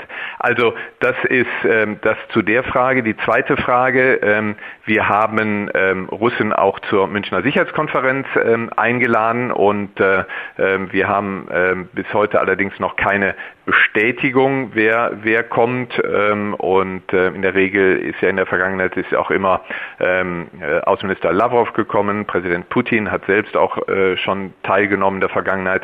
Das müssen wir, das müssen wir noch abwarten. Ähm, und das hängt vielleicht auch ein bisschen davon ab, wie, wie sich die, die, die ähm, Dinge jetzt in den nächsten Tagen entwickeln. Bundeskanzler Scholz wird in Kürze auch zu Putin und in die Ukraine reisen. Scholz hat bei seinem Staatsbesuch in den USA klargestellt, dass Zitat, alle Optionen auf dem Tisch liegen, falls Russland die territoriale Integrität der Ukraine angreifen sollte. Wie interpretieren Sie diesen Satz des Kanzlers? Ja, ich weiß ja, worauf Sie hinaus wollen, nämlich auf die Frage, was ist mit Nord Stream 2 und so weiter. Ähm, also, ähm, Bundeskanzler Scholz lässt das so ein bisschen im Wagen und ähm, das ist so seine, seine Taktik ähm, und spricht es nicht klar aus. Andere sagen, wie Präsident Biden sagt ganz klar, also wenn das kommt, dann, ähm, wenn er, wenn die Russen einmarschieren, dann war es das mit Nord Stream 2 und er stellt klar auch ähm, andere Sachen ins Fenster. Das ist so taktisches Vorgehen. Was ganz wichtig ist, äh, Herr Bosbach, ist, dass in den letzten Wochen diese enge Abstimmung innerhalb Europas mit den Amerikanern, wo man gesagt hat, alles liegt auf dem Tisch, ähm, glaube ich, da sendet die internationale Gemeinschaft schon eine, eine starke, eine starke äh, äh Botschaft. Sie haben das gerade schon vorweggenommen. Äh, US-Präsident Biden sagt, hat klargestellt, wenn Einmarsch, dann kein Nord Stream 2. Erklären Sie uns mal, wie würde die USA das denn durchsetzen? Dann greift sie doch genau in unser Hoheitsrecht ebenfalls ein, das, was sie eigentlich den anderen vorwerfen. Genau. Also es ist eine ähm, unschöne ähm, Art und Weise der Amerikaner, dass sie ähm, ihre, dass sie extraterritoriale ähm, äh, Hoheit versuchen ähm, auszuüben. Sie haben das in der Vergangenheit schon gemacht im Zusammenhang mit Sanktionen gegen den Iran und ähm, Biden hat das jetzt ja auch, ähm, also was steht hinter diesem Satz? Hinter diesem Satz steht, dass die Amerikaner, ähm, die ja sowieso parteiübergreifend sehr stark immer gegen ähm, Nord Stream 2 waren, dass die dann ihre, ähm, ihre Hebel in Bewegung setzen. Was sind das für Hebel? Das sind Hebel, wo sie äh, Unternehmen, die mit Nord Stream 2 in der ein oder anderen Art und Weise zusammenarbeiten, sei es, dass sie irgendwas liefern, dass sie was abnehmen, ähm, dass diese Unternehmen dann ähm, sanktioniert werden. Das heißt, sie können nicht mehr irgendwie einen Handel mit den USA treiben. Und ähm, das werden sich viele Unternehmen werden dann sagen, also bevor jetzt mein ganzer USA-Handel ähm, sanktioniert wird oder ähm, amerikanischen Banken verboten wird, mit uns irgendwelche Geschäfte zu machen, dann werden die Firmen ähm, notgedrungen, notgedrungen dann sagen, okay, dann werden wir nicht mehr ähm, zu, mit Nord Stream 2 zusammenarbeiten. Das ist eine völkerrechtlich, ähm, völkerrechtliche Vorgehensweise, die nicht ähm, äh, in Ordnung ist, aber das hat Biden gesagt. Mir wäre es viel lieber, dass wir es so machen, wie wir es machen, gemacht haben nach der ersten Invasion. Ich hoffe, es gibt keine zweite, aber als Russland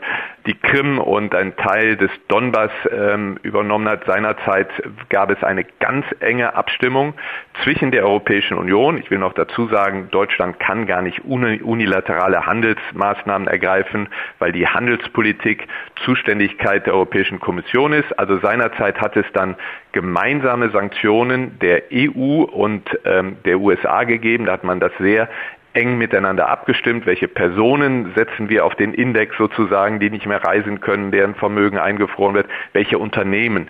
Und das ist natürlich das Beste, dass man sagt, also wir machen das dann gemeinsam. Und ähm, ich bin jetzt nicht mehr im, im, in der Regierung, aber ich kann mir sehr gut vorstellen oder ich würde mich sehr täuschen, wenn ich diese Gespräche, das heißt äh, auf europäischer Seite, was werden wir im Falle äh, eines Einmarsches unternehmen und die zusammen mit den Amerikanern, dass das jetzt hinter den Kulissen schon längst im Gange ist. Wenn sich der amtierende Bundeskanzler Olaf Scholz in einem CNN-Interview für das Russland-Engagement des Ex-Kanzlers Gerhard Schröder rechtfertigen muss, hat Gerhard Schröder damit der Bundesrepublik und ihren legitimen Interessen schon geschadet. Also ähm, das eine ist, was man als Privatmann ähm, in Deutschland, der kein öffentliches Amt innehat, was man äh, tut. Da muss man sich nach Recht und Ordnung halten. Und was Altbundeskanzler Schröder macht als Privatperson, ist rechtlich, glaube ich, nicht anfechtbar. Eine ganz andere Frage ist es, wie jemand, der ein so hohes Amt ausgeübt hat, nämlich Deutschland vertreten hat als Kanzler, der auch jetzt immer noch das ja mit der Inanspruchnahme auch eines Büros immer noch Kanzler im Ruhestand sozusagen ist, dass er, wenn er dann sowas macht, dann bleibt sowas auch irgendwo an Deutschland haften und man bekommt es immer wieder aufs Butterbrot geschmiert und sagt, ja, aber guck mal, was euer Altkanzler macht. Also das ist sehr, sehr unschön, was Bundeskanzler AD Schröder macht. Das schadet auch dem Ruf unseres Landes. Ich habe mit Wolfgang Bosbach heute Morgen schon darüber gesprochen, über äh, diese nach Amt und Würden äh, ausscheiden, Funktionen, die ja viele Politiker, Politikerinnen dann annehmen. Andrea Nahles jetzt aktuell, Philipp Rösler oder früher äh, Matthias Wissmann und so weiter.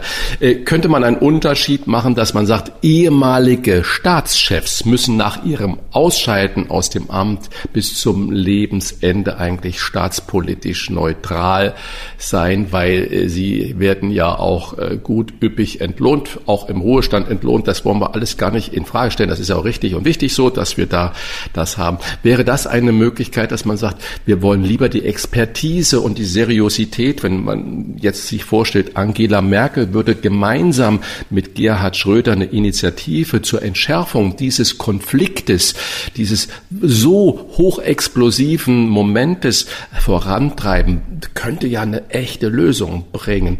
Wäre da so eine Regelung staatspolitisch neutral sich zu halten? zu müssen, nicht sinnvoll? Zumindest bei Kanzlern ja, und bei Ministerpräsidenten? Also ich wäre da sehr vorsichtig. Das muss ja auch dann vor dem Bundesverfassungsgericht Bestand haben, wenn man die Möglichkeiten einer Person, sich zu ähm, beschäftigen in der einen oder anderen Weise, ähm, wenn man wenn man das einschränkt. Also das sehe ich nicht. Man könnte mal überlegen, ob man so eine Art ähm, Code of Conduct macht, aber Wissen Sie, staatspolitische Neutralität, ähm, ich habe ja, Sie haben es eben im Vorspann gesagt, ähm, ich war ja, bevor ich hier nach äh, Deutschland jetzt zurückgekommen bin, vier Jahre in New York in der Zeit von äh, Präsident äh, Trump Und da hat sich der Vorgänger ähm, Präsident Obama ähm, nicht staatspolitisch neutral verhalten, sondern er hat da, wo er gesehen hat, hier steht, ähm, stehen auch die demokratischen, ähm, äh, die demokratischen Grundpfeiler unseres Landes äh, unter Beschuss und da muss ich mich jetzt ähm, ähm, auch auch nicht neutral, sondern durchaus parteiisch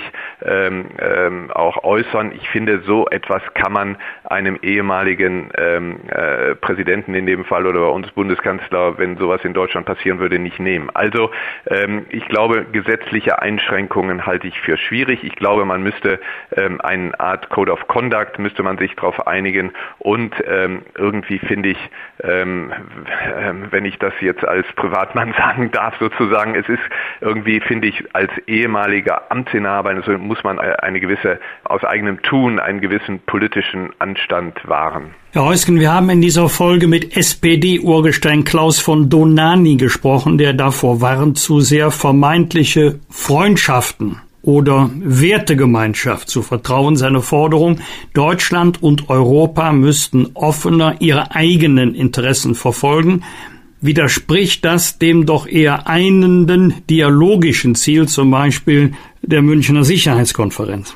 Also, ähm, von Donani hat ja auch gerade ein, ein Buch geschrieben und ähm, ich finde das toll, dass so jemand, der mit dieser Lebenserfahrung ähm, dann die nochmal vermittelt. Ähm, also, ist eine schwierige Frage. Ähm, ich glaube, was, was ist Deutschlands Interesse und wo ist, ähm, wo sehe ich auch die Münchner Sicherheitskonferenz im Rahmen dieses Interesses? Ähm, ähm, wir sind ja alle nicht mehr, nicht mehr die ganz jungen Leute. Wir haben ähm, ja das Deutschland ähm, in den 60er, 70er, 80er Jahren erlebt. Wir wir, wir denken an die Geschichte Deutschlands. Und unsere, ähm, die Lehre, die Deutschland aus der Geschichte gezogen hat, war ja, dass wir nach dem, was wir angerichtet haben, 75 Jahre zwischen 1870 und 1945, 75 Jahre Krieg, Deutschland für sich zwei Weltkriege und was wir an Unheil angerichtet haben, ist einfach schrecklich. Und wir haben uns dann anschließend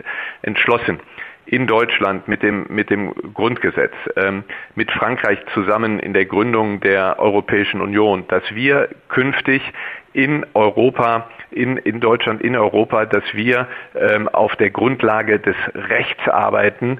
Die, wir lassen die Stärke des Rechts gelten und nicht das Recht des Stärkeren. Das heißt, wir gehen vor das Bundesverfassungsgericht, wenn in Deutschland was schiefläuft. Wir, ähm, äh, wenn es Streitigkeiten gibt in in Europa, dann klären wir das nicht am Schlachtfeld, sondern gehen zum Europäischen Gerichtshof in Luxemburg. Und das, finde ich, ist die Prämisse und so habe ich zum Beispiel auch die, meine Arbeit verstanden als Botschafter bei den Vereinten Nationen, im Sicherheitsrat der Vereinten Nationen für zwei Jahre, dass ich immer vertreten habe, wir müssen als Staatengemeinschaft, wir müssen als Deutschland internationales Recht wahren und in diese Richtung sollten wir gehen. Das sollte die Grundlage sein und ähm, wenn ich dann die Münchner Sicherheits Sicherheitskonferenz überrede, wird das auch so eine, eine Grundregel, ein Fundament sein und sagen, also wir gucken uns die Konflikte an, wir versuchen die Leute zusammen zusammenzukriegen, dass man vielleicht auch mal miteinander redet und so weiter. Aber die Grundlage der Konfliktlösung, die Grundlage unseres Tun muss aus meiner Sicht sein, die Beachtung internationalen Rechtes. Wenn wir das nicht tun, dann werden wir, wie ein amerikanischer Politologe mal gesagt haben, hat vor kurzem, dann enden wir ab im Dschungel.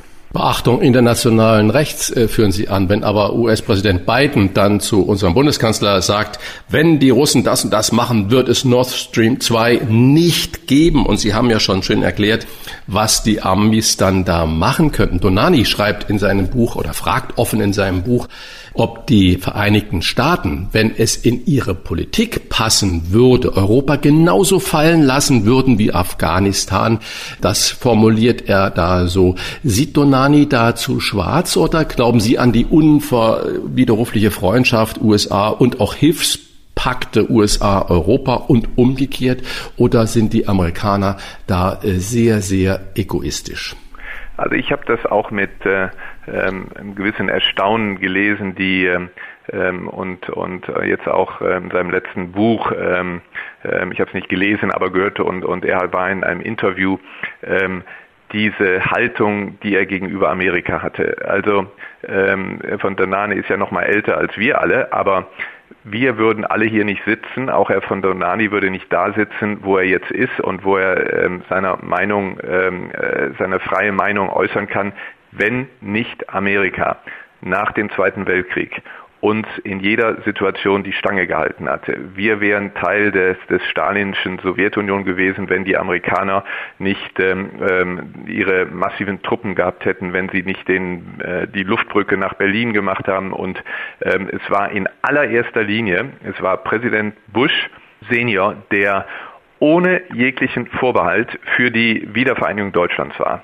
Wir haben jetzt nach wie vor äh, amerikanische Truppen in Deutschland, die unsere Sicherheit verteidigen. Wir haben einen Atomschirm der Amerikaner, die unsere Sicherheit verschreiben. Also ähm, da kann man nicht diese Äquidistanzhaltung äh, haben. Aber, und jetzt kommt mein Aber, ich habe auch im Sicherheitsrat der Vereinten Nationen ähm, die ähm, Amerikaner häufiger kritisiert, wenn unter Trump ähm, die internationales Recht verletzt haben. Ich habe mich da zum Teil auch in Deutschland ein bisschen in die Nesseln gesetzt, indem ich ähm, ihnen vorgeworfen habe, dass ähm, die zum Beispiel die Verlegung der Botschaft ähm, in Israel von Tel Aviv nach Jerusalem verstößt gegen eine ähm, Sicherheitsresolution, die, ähm, die ähm, rechtlich, international rechtlich verbindlich ist oder die ähm, äh, territoriale Souveränität ähm, Israels über die Golanhöhen oder Marokkos über die Westsahara, alles was die Amerikaner ähm, dann zugestanden haben oder eingeräumt haben, gehalten, verstößt gegen internationales Recht. Das Iran-Abkommen, was sie da nicht eingehalten haben, war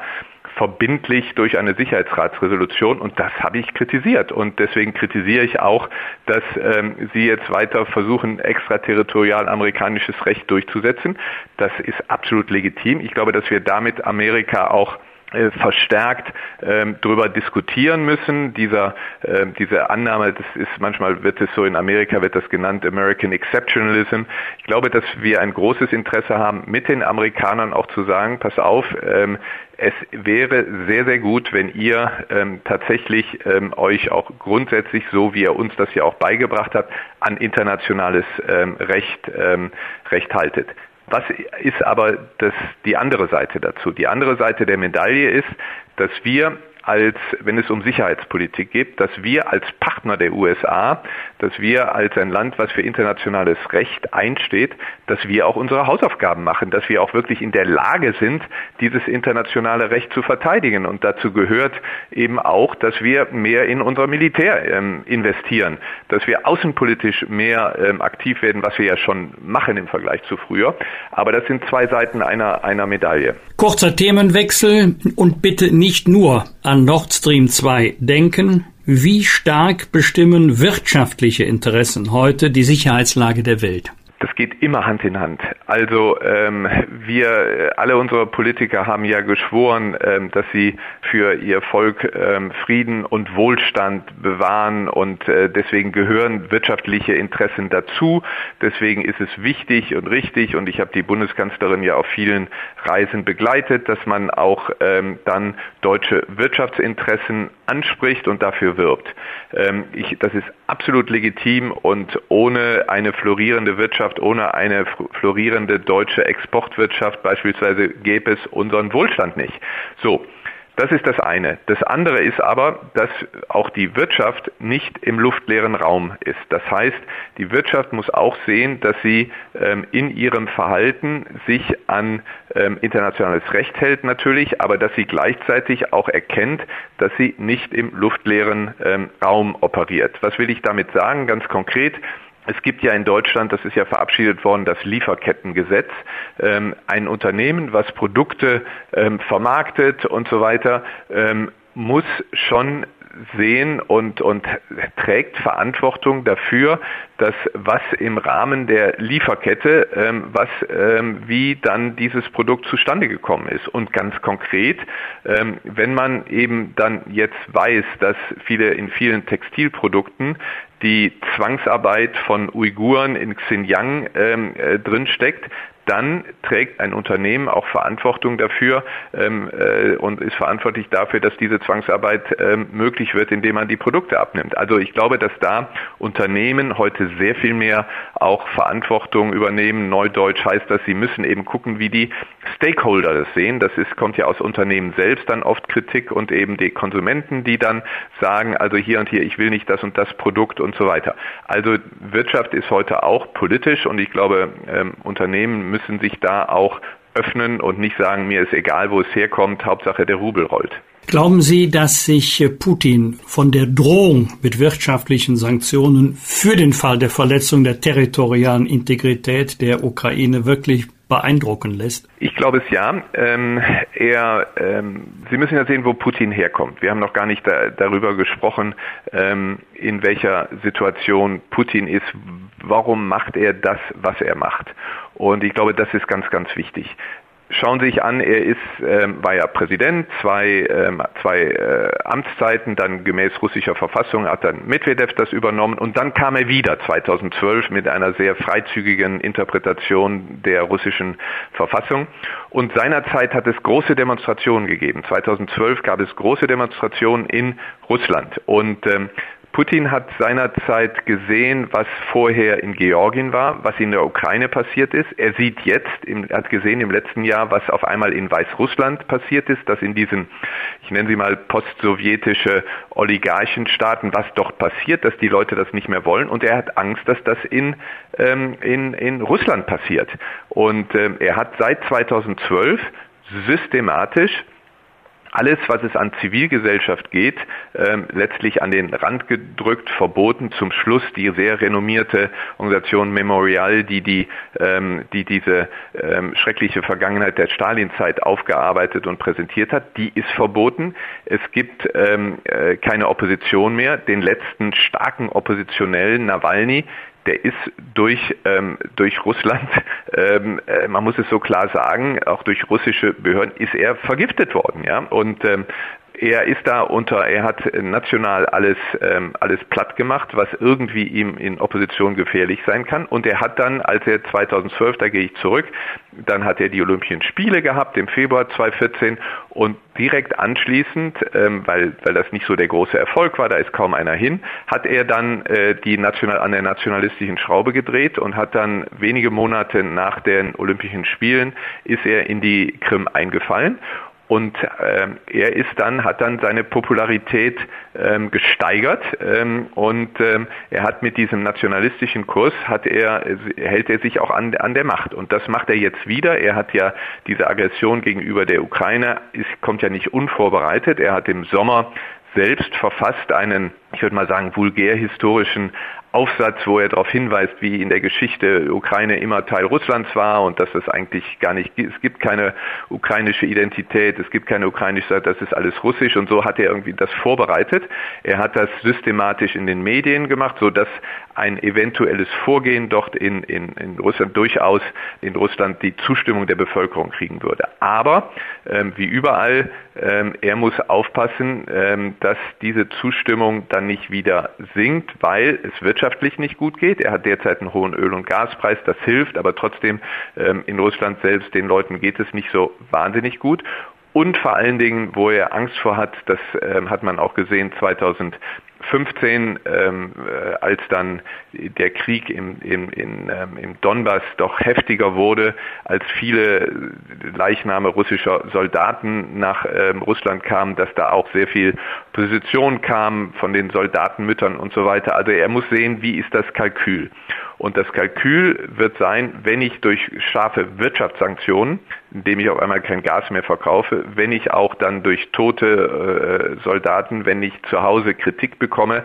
Ähm, übrigens hatte die ähm, die FAZ hatte einen Artikel jetzt, dass es so einige russische Soldaten gab, die gewarnt haben, wenn er das mehr bekommt, dann wird er es nicht machen. Er ist da ein, ein Kalkulat, er, er sieht da das, wie ist das Kalkül? Und deswegen nochmal, um was ich zu Beginn gesagt habe, so wichtig, dass die internationale Gemeinschaft zusammensteht, dass er keine Unterstützung hat, außer bei China hat er keine Unterstützung und ähm, dass er gleichzeitig weiß, die internationale Gemeinschaft ist geschlossen in der Verhängung von harten Sanktionen Und da wird der ähm, wird Putin dann schon ähm, sein, sein, ähm, seine Überlegungen entsprechend anstellen und er wird auch kein Risiko eingehen wollen. Äh, und deswegen glaube ich, dass er dann irgendwann, äh, wenn wir so weiter geschlossen bleiben, dann auch den geordneten Rückzug äh, antritt. Sie haben gerade eine wunderbare Analyse von Russland, Position Putins und so ein bisschen geschichtlichen Abriss uns gegeben. Wenn ich jetzt mal vom Zweiten Weltkrieg aus starte, dann gab es ja eine wirklich große internationale Bedrohung, wo die Welt kurz vor einem Krieg stand. Das war die Kuba-Krise 62, wenn ich das als Nicht-Historiker richtig einordne. Äh, und Sie sind ja nun seit 2005 Angela Merkels außen- und sicherheitspolitischer Berater gewesen und haben eigentlich zwei Jahrzehnte im Blick. Ist aus Ihrer Sicht unsere Sicherheit heute bedrohter als seit den 60er Jahren? Ist es eigentlich im Moment so eine Sache, wo es knallen könnte oder sagen Sie, das ist eigentlich so Storm in a Teacup? Nein, ich glaube schon, dass unsere Sicherheit bedroht ist. Ich glaube auch, dass wir uns ähm, hier in Deutschland ähm, vielleicht es gar nicht so bewusst sind, äh, was, was hier an ähm, Gefahren bestehen. Ähm, es gibt sogar gewisse Parallelen. Seinerzeit hat ja ähm, Khrushchev das versucht mit der, ähm, äh, mit der, in der Kuba-Krise, mit den ähm, Raketen, die er dorthin schicken wollte oder auf den Weg gebracht hatte. Er hatte das gemacht aus einem Kalkül, dass ein neuer äh, Präsident äh, Kennedy, dass der schwach ist, dass er nicht weiß, wie er, wie er reagiert und dass er damit durchkommt. Und ähm, ähm, ich glaube, bei Putin, der ja ähm, äh, sich sehr an der Geschichte Russlands auch orientiert, hat sich das auch gedacht, so jetzt hier ein amerikanischer Präsident, der gerade ähm, aus seiner Sicht Schwäche gezeigt hat, indem er aus, aus Afghanistan Hals über Kopf abgezogen ist, ein Amerika, was sehr mit sich selbst beschäftigt ist, ein Europa, wo in Deutschland ist gerade die erfahrene äh, Regierungschefin äh, Merkel ist weg, in Frankreich äh, kommt ein Präsidentschaftswahlkampf, ähm, Großbritannien ist allein mit, mit sich und, und dem Brexit und dem Premierminister beschäftigt. Da versuche ich jetzt mal, ob ich damit nicht durchkomme. Also da gibt es schon Parallelen. Im Übrigen, also Russland aggressiv, China sehr viel ähm, selbstbewusster, auch aggressiver. Schauen Sie, was, was China gemacht hat im südchinesischen Meer, wo es sich ähm, unter Verletzung von Seerecht da ähm, äh, Inseln und ähnliches ähm, dann, dann ähm, äh, einfach in Besitz genommen hat. Schauen Sie, was, was die Chinesen in Hongkong gemacht haben, wo sie das Abkommen mit Großbritannien ähm, verletzt haben. Also sehr, äh, und gleichzeitig, äh, wie gesagt, in Amerika, äh, wir, wir müssen ehrlich sein, Amerika ist nicht mehr, ähm, ist nach wie vor stark, die anderen sind stärker geworden und Amerika hat sehr viel mehr Probleme ähm, national, auf die sich die amerikanische Regierung konzentrieren muss, als es vorher war. Also von daher ist die Welt fragiler geworden. Wir sehen neue Bedrohungen hier durch, durch, durch Klima. Wir sehen eine neue Bedrohung hier auch durch Gesundheit, durch Cyberangriffe, ähm, die ja schwerer nachzuvollziehen sind. So, also insgesamt ist die, ähm, ist die Lage ähm, komplizierter geworden, es ist durchaus gefährlicher geworden und ähm, wir müssen als Deutschland, ähm, als Europa, müssen wir uns klar sein, dass die Situation so wie sie ist äh, und, und dass wir als Europäer eben mehr wie unsere viele der Politiker das ja auch in Sonntagsreden machen, sagen, wir müssen mehr Verantwortung übernehmen. Das müssen wir in der Praxis auch tun. Und ich habe es ja schon eher vorher gesagt, wir müssen mehr tun in außenpolitischem Engagement. Ähm, wir müssen mehr tun, auch im Hinblick auf ähm, unsere, unsere ähm, Arbeit in der äh, wirtschaftlichen Zusammenarbeit. Wir müssen mehr tun in Sachen auch unsere, unseres Militärs. Und mit mehr tun meinen Sie natürlich nicht Waffenlieferungen an die Ukraine zu äh, veranlassen, sondern da sagen Sie, äh, aus diesem historischen Hintergrund ist das nachvollziehbar, dass wir keine Waffen an die Ukraine liefern. Also ähm, so kann man argumentieren. Ähm, ich argumentiere nicht so. Ich argumentiere eher umgekehrt. Ich glaube, dass wir ähm, auch aus historischen Gründen, also auch aus historischen Gründen ähm, überlegen müssen, ob wir nicht der Ukraine in, dem, in der Bedrängnis, in der das Land, in der die Bevölkerung ist, ob wir da nicht von diesen Prinzipien ähm, auch mal Abstand gehen müssen. Ähm, ich glaube, dass wir uns da ein bisschen zu einfach machen, wenn wir sagen, aufgrund unserer Geschichte ähm, exportieren wir keine Waffen. Wir nehmen dasselbe Argument ja aufgrund unserer Geschichte liefern wir Waffen, Waffen und zwar die, die, die besten ähm, U-Boote, die es gibt, liefern wir an Israel. Ähm, und das ist gut so, das ist richtig so, das ist aufgrund unserer Geschichte richtig. Jetzt schauen Sie sich doch unsere Geschichte gegenüber der Ukraine an. Wenn Sie sehen, wo es die meisten Toten der Sowjetunion gegeben hat, dann ist das auf dem Territorium Weißrusslands und der Ukraine. Unser Bundespräsident war vor vier Monaten in Kiew ähm, und hat dort gedacht, das weiß in Deutschland kaum jemand, aber vor 80 Jahren hat es ein schreckliches Massaker ähm, bei Kiew gegeben, in Babinjar, wo in zwei Tagen die Wehrmacht, die Gestapo, SS über 30.000 jüdische Ukrainer massakriert haben. Und ist es legitim zu fragen, können wir, wenn jetzt die Ukrainer unter diesem Druck stehen, dass eine Invasion bevorsteht Russlands, kann man da nicht auch fragen, müssen wir nicht gerade auch der Ukraine helfen und Defensivwaffen, damit sich das Land verteidigen kann, zur Verfügung stellen? Und ich bin der Meinung, das wird Sie jetzt vielleicht etwas überraschen, aber ich bin der Meinung, dass man das durchaus nicht von vornherein negativ beantworten muss, sondern ich bin persönlich dafür, dass wir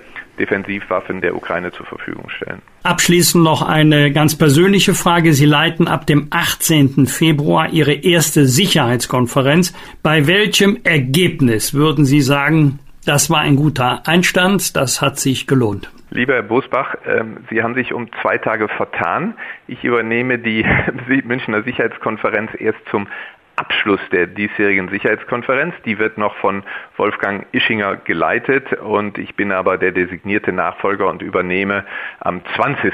dann zum Abschluss die Sicherheitskonferenz. Trotzdem ähm, ist Ihre Frage natürlich ähm, sehr berechtigt und unabhängig, ob ich jetzt nun der Chef bin oder nicht, muss ich Ihnen und möchte ich Ihnen auch Ihre Frage beantworten. Für mich ist die Münchner Sicherheitskonferenz ähm, als solches nur, dass sie stattfindet, schon wichtig, weil was erlaubt denn die Münchner Sicherheitskonferenz? Sie erlaubt, dass dort ähm, Leute miteinander reden, dass die jetzt nach, nach zwei Jahren in vielen Fällen zum ersten Mal sich wieder persönlich begegnen. Wir äh, haben ja ähm, und wir werden äh, etwa 30 Staats- und Regierungschefs, über 100 Minister haben aus der ganzen Welt.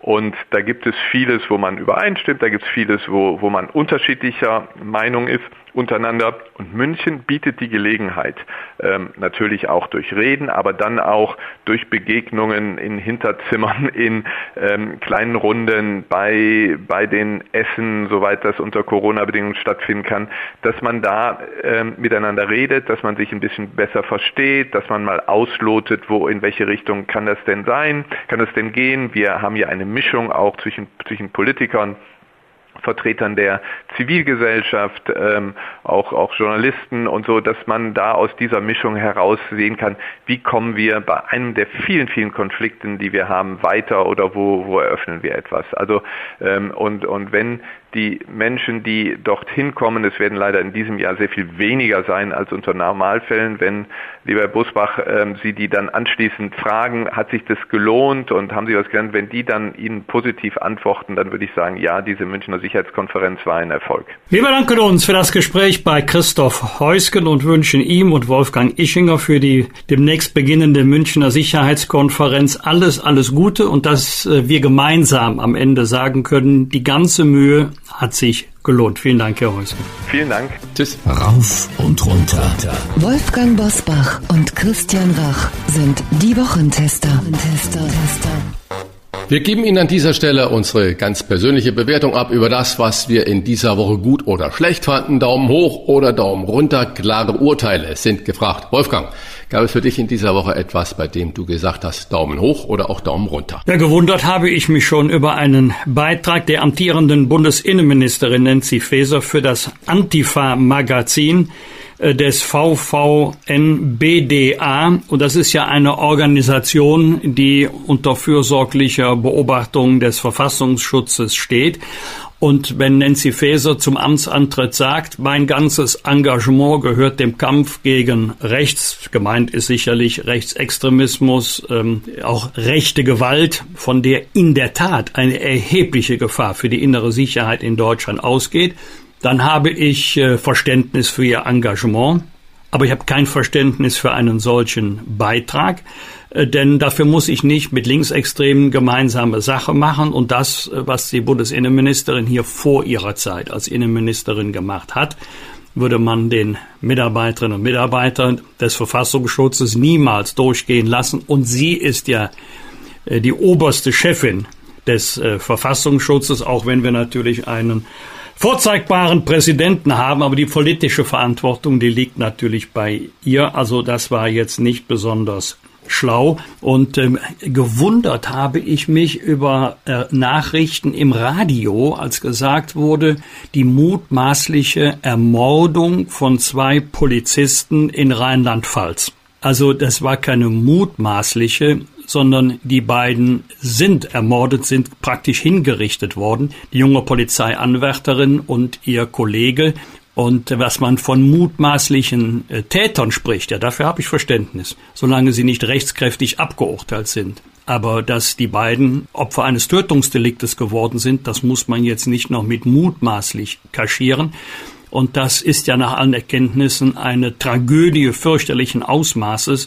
Und ähm, solche fürchterlichen Ereignisse sollten uns Anlass geben, noch einmal darüber nachzudenken, dass äh, Polizistinnen und Polizisten 24 Stunden am Tag auch die Aufgabe haben, im Zweifel mit ihrem Leben dafür einzustehen, dass äh, wir in Freiheit und Sicherheit leben können.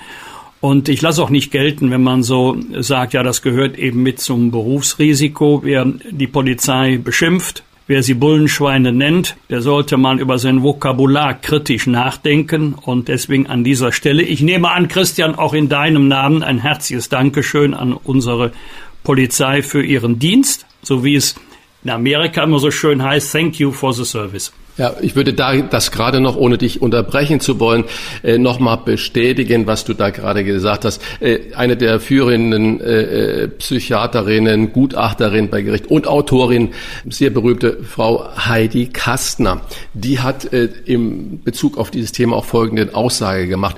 Die Dummheit hat aufgehört, sich zu schämen. Dieser Satz ist mir die Tage in einer Zeitung äh, über den Weg gelaufen. Und das ist einfach die Wahrheit. Und ich kann das nur sagen, äh, liebe Polizisten, äh, wir sind stolz auf euch. Ja, auch mal was, äh, was Positives. Wir hatten ja schon zuletzt darüber gesprochen. Wie halten wir es mit den Olympischen äh, Winterspielen? Und mal ein Riesenkompliment für die Kommentatorinnen und Kommentatoren, vor allen Dingen an Peter Grube, den habe ich jetzt mal beispielhaft herausgegriffen aus der Schar kluger Kommentatoren äh, für seine Kommentierung des äh, Rodel Wettbewerbes mit der Goldmedaillengewinnerin Nathalie Geisenberger. Es ist ja immer schwierig, Christian. Redet der Reporter, der Moderator ununterbrochen, dann sagt das Publikum, Mensch, der hat ja gar keine Zeit Luft zu holen, kann der nicht mal eine Pause machen. Sind Sie still, heißt es, wofür wird der eigentlich bezahlt? Der soll doch das Rennen kommentieren. Also denen geht so ähnlich wie Politikern, was du auch machst. Einer ist immer unzufrieden. Aber Information plus Emotion, das hat Peter Grube äh, toll gemacht und so sehr es mich stört, die ganzen Umstände der Spiele, der Winterspiele in Peking, auch wenn unten alles weiß und auf den Bergen alles braun ist, es ist nicht leicht, unter diesen Bedingungen als Journalistin, als Journalist zu arbeiten. Und äh, Peter Grube stellvertretend für alle ein großes Dankeschön und auch ein großes Kompliment. Was hat dich, lieber Christian, in dieser Woche besonders bewegt, geärgert, gefreut? Ja, ich bin kein großer Olympia Gucker. Äh, mir sind aber zwei Dinge aufgefallen. Erstens die Moral im deutschen Team. Äh, wenn man die Backstage-Kommentare ja liest, wie alles kontrolliert, überwacht, desinfiziert äh, wird. Man darf seine Blase nicht verlassen. Man hat 0,0 Kontakt äh, zur Bevölkerung. Äh, man kriegt keine Eindrücke mit. Man ist im Prinzip kaserniert. Ähm, dann finde ich diese Freude und diese Kampfeswillen und dieses Ich möchte gewinnen gehen was ich da gerade bei unserer deutschen äh, Equipe immer wieder äh, als Nachrichtenmeldung gespiegelt bekomme, äh, großartig und auch da in Bravo hin und auch für einen Bericht von Pia Schröers von RTL. Die hat Kamera mit Kamera begleitet und dann hat man gesehen, wie sie als Reporterin permanent von komplett verhüllten chinesischen Sicherheits- und äh, Gesundheitsexperten verfolgt wird. Jeder Schritt wird hinterher wieder desinfiziert und jede Frage und jeder Kommentar, den sie äh, abgeben wollte oder wo sie Menschen fragen wollte, wird verhindert. Alleine diese Bilder sind so machtvoll. Ich habe das so gutiert, was diese mutige Frau uns gezeigt hat, wie das da ist, ohne äh, dass sie damit Gefahr läuft, ausgewiesen zu werden. Äh, Chapeau für diesen Bericht. Andere Sache, ich äh, habe eine offizielle Meldung der Bundesregierung, ist mir auch diese Woche aufgefallen. Da heißt es, Auslandshinweise verhindern fast jeden zweiten Anschlag.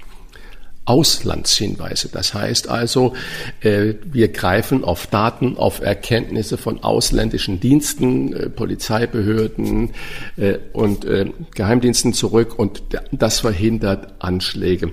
Die STIKO sagt, wir haben noch nicht genug Daten, um die Impfung für den und den oder die und die Gruppe auswerten zu können. Die Wissenschaft sagt, wir haben noch keine Daten aus USA oder Großbritannien, aus denen wir die und die Schlüsse ziehen können. Ja, liebe Leute, da fällt mir nichts mehr ein. Sind wir in Deutschland so mit unserem Datenschutz beschäftigt, dass 0,0 eigene Erkenntnisse, egal ob bei den Sicherheitsbehörden, in den Forschungen oder jetzt zum Beispiel auch in der Medizin äh, eigenständig geschlossen werden können oder herausgefunden werden können. Darum würde ich mir richtig Sorgen machen. Wir haben ja auch oft schon über Fachkompetenz in Behörden, in Ämtern, in Ministerien gesprochen. Die Meldung, die da kam, dass unsere Außenministerin, die ehemalige Greenpeace-Chefin Jennifer Morgan, oder die noch, ich glaube, amtierende Green, internationale Greenpeace-Chefin Jennifer Morgan zur Sonderbeauftragung für die internationalen Klimapolitik der deutschen Bundesregierung machen möchte. Da weiß ich nicht, ob das dann äh, wirklich in Ordnung ist. Sachverstand hin, Sachverstand her. Angela Merkel hat das ja ganz geschickt gelöst. Die hat Jennifer Morgan schon 2013 in ein Berater- und in ein Expertengremium mit hineingenommen, wo sie natürlich mit sagt, wir wollen auch die Ansicht dieser Lobbyorganisation, dieser NGO mit in unsere Entscheidungsfindung holen. Aber wenn man jetzt eine Cheflobbyistin zur Staatssekretärin macht. Ich möchte mal äh, wissen, äh, wie das wäre, wenn das Verteidigungsministerin Rheinmetall äh, Vorstandsvorsitzende Rüstungskonzern äh, zum Staatsminister, äh, zum Staatssekretär macht. Oder wenn der Verkehrsminister äh, einen Chef der deutschen Automobilindustrie zum Staatssekretär macht, weil er sagt, ich hole mir da Fachkompetenz mit hinein. Also ich bin da noch etwas gespalten wir müssen zeigen, wie dringlich äh, Veränderungen in unserer Politik notwendig sind, die den Klimawandel wirklich ernst nehmen. Aber ich weiß nicht, ob wir jetzt anfangen sollten, Cheflobbyisten, Lobbyistinnen äh, in die Regierungsmannschaft zu holen. Das, glaube ich, ist fast ein Schritt zu weit, weil wir dann zwischen guten Lobbyisten und bösen Lobbyisten unterscheiden. Freudige Nachricht, deutscher Exportrekord trotz Lieferproblemen, trotz Corona. Äh, 2021 äh, haben wir einen Exportrekord mit 1,4 Billionen Euro erzielt. Das ist sogar mehr, 3,6 Prozent war es, glaube ich, oder 3,4 Prozent, mehr als 2019 ohne Corona.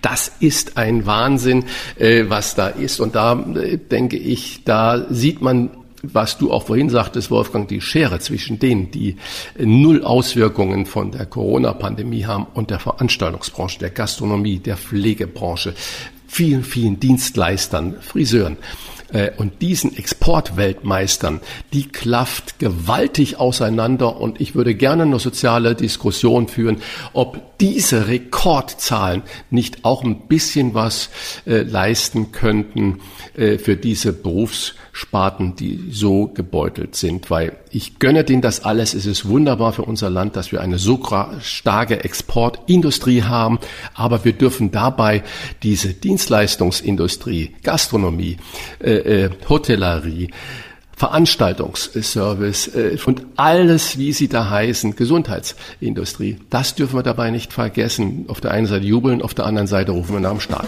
Was wird? Was wird? Wolfgang Bosbach und Christian Rach sind die Wochentester. Wochentester. In den kommenden Tagen, lieber Christian, kehren die ersten Milchmänner in Großbritannien zurück. Einst waren sie ein alltägliches Bild, doch mit dem Aufstieg der Supermärkte verschwanden sie fast vollständig. Nun kommen sie wieder. Wegen der Pandemie und der Umwelt. Christian, kannst du dir so etwas auch für Deutschland vorstellen? Ich glaube, das haben wir ja schon. Die ganzen modernen Lieferdienste ist nichts anderes als der Milchmann von früher. Der Milchmann hatte ja nicht nur Milch, sondern der hatte ja auch Butter, Käse und noch äh, eine Salami mit im Gepäck. So kenne ich das jedenfalls noch aus den 60er Jahren. Äh, also ich glaube, das ist nichts Neues. Das ist so ein bisschen Verklärung der Situation äh, aus der analogen Welt. Und äh, wir haben heute in meinen Begriffen leider zu viele Online-Lieferdienste, aber wir werden diese Welle nicht aufhalten können. Wolfgang, am Sonntagmittag kommt die Bundesversammlung zur Wahl des Bundespräsidenten oder der Bundespräsidentin zusammen. Die Wiederwahl von Amtsinhaber Frank-Walter Steinmeier gilt ja fast als sicher. Er wird von den Ampelparteien äh, SPD, Grüne, FDP und auch von der CDU, CSU Opposition unterstützt. Und mir fällt auf, dass es in der Presse und in der Bevölkerung eigentlich überhaupt nicht wahrgenommen wird, dass wir am Sonntag Bundespräsidentenwahl haben. Das ist so eine Sache, ja klar, das passiert, hat keine Bedeutung, keine Auswirkung, außer äh, diese tausend Leute, die dazu eingeladen wurden, mitzuwählen. Und wir werden es zur Kenntnis nehmen und dann gehen wir weiter im Alltag. Äh, liegt das vielleicht daran, Wolfgang, dass äh, es zu wenig ernsthafte Gegenkandidaten zu Frank-Walter Steinmeier gibt? Sprich, hätte die Union einen eigenen Kandidaten, Kandidatin aufstellen sollen? Ja, spannend war früher. Bei dieser Bundesversammlung steht das Ergebnis im Grunde jetzt schon fest. Es ist eine, eine Pflichtübung mit einem zu erwartenden Ausgang. Ich hätte mich gefreut, wenn die Union eine eigene Kandidatin, einen eigenen Kandidaten aufgestellt hätte, muss aber sagen, ich weiß, was dann gekommen wäre, denn die Union hat ja Frank-Walter Steinmeier vor fünf Jahren mitgewählt. Also hätte man natürlich kommentiert, damals Koalition, deswegen haben sie ihn mitgewählt, jetzt sind sie in der Opposition, deswegen haben sie jetzt einen eigenen Kandidaten. Ähm, also es gibt für und wider. Ich persönlich hätte mich äh, gefreut, wenn Norbert Lammert, der langjährige Bundestagspräsident, kandidiert hätte vor fünf Jahren oder jetzt kandidieren würde. Äh, ihm würde ich das zutrauen. Der Bundespräsident prägt ja die Politik durch sein Wort und wenn jemand ein hervorragender Redner ist, auch kluge, auch manchmal lustige Formulierungen findet, dann äh, Norbert Lammert. Aber es ist, wie es ist. Ähm, Frank-Walter Steinmeier wird ein überragend gutes Ergebnis bekommen. Es ist ja dann natürlich, so ist das Gesetz, seine letzte Amtszeit. Vielleicht wird es dann wieder in fünf Jahren etwas spannender, als es jetzt ist. Brandenburg plant ab Montag tägliche Tests für Schülerinnen und Schüler auf Corona. Hältst du das für angemessen, Christian? Ganz klares Nein. Ähm, wir werden nichts verhindern, wir werden nur die Schulen und die Schüler wieder weiter verunsichern und die Lehrer und die Eltern. Und äh, jeden Tag wird man was feststellen, wird man finden, wird die alle nach Hause schicken. Äh, es ist übertrieben. Zweimal in der Woche, glaube ich, würde reichen, weil wir sehen ja, dass gerade von der Omikron-Variante die Kinder so gut wie keine Auswirkungen haben, wenn sie denn infiziert sind, es noch nicht einmal merken. Ich glaube, wir erweitern damit künstlich die Panik und die Zahlen. Eindeutiges Nein.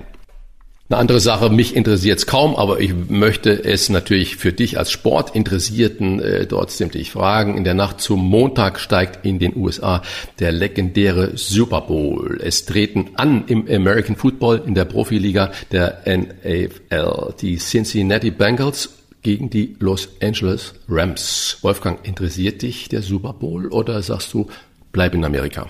Äh, ich war vor 20 Jahren einmal während dieses Spektakels in den USA. Vorher habe ich auch nicht gewusst, was das für ein Ereignis in den Vereinigten Staaten ist, aber das ganze Land fiebert äh, diesem sportlichen Ereignis entgegen. Und äh, ich glaube, das kostet Millionen, wenn man da als Unternehmen Werbung schalten will, bei den Fernsehen übertragen, gigantische Einschaltquoten. Äh, ich habe auch einmal ein Spiel live gesehen, seitdem hat meine Begeisterung allerdings nachgelassen, denn da gibt's ja unfassbar viele Unterbrechungen. Äh, aber wenn man sich die Einschaltquoten anliegt, noch auf niedrigem Niveau, aber sie steigen von Spiel zu Spiel, auch bei uns ähm, in Deutschland. Aber kein Vergleich mit äh, dem Theater, was in den USA um dieses Ereignis gemacht wird, einschließlich der ganz wichtigen Frage, welche Künstlerin, welche Künstler treten im Rahmenprogramm auf. Dieses Mal Snoop Dogg, Anyman, Mary äh, Blige und Kendrick Lamar. Das habe ich ja, du kennst auch ja gelesen. Besser aus als ich. Nein, natürlich nicht, aber es ist mir aufgefallen. Am Montag steht eine Gerichtsentscheidung an bei der Klage einer Unternehmerin auf Unternehmerlohn wegen der erzwungenen Betriebsschließung wegen Corona-Hintergrund. Die Inhaberin eines Friseursalons aus der Nähe von Magdeburg fordert vom beklagten Land Sachsen-Anhalt rund 9.200 Euro Unternehmerlohn für zwei Betriebsschließungen wegen des sogenannten Corona-Lockdowns in 2020 und 2021. Die Klägerin hat Überbrückungshilfen für die Fixkosten in ihrem Betrieb, zum Beispiel Miete, Wasser, Strom und das ganze Zeugs, in Höhe von mehreren 10.000 Euro vom Staat erstattet bekommen. Ihren eigenen Lohnausfall, den sogenannten Unternehmerlohn, hat sie nach den gesetzlichen Regelungen nicht nicht erstattet bekommen.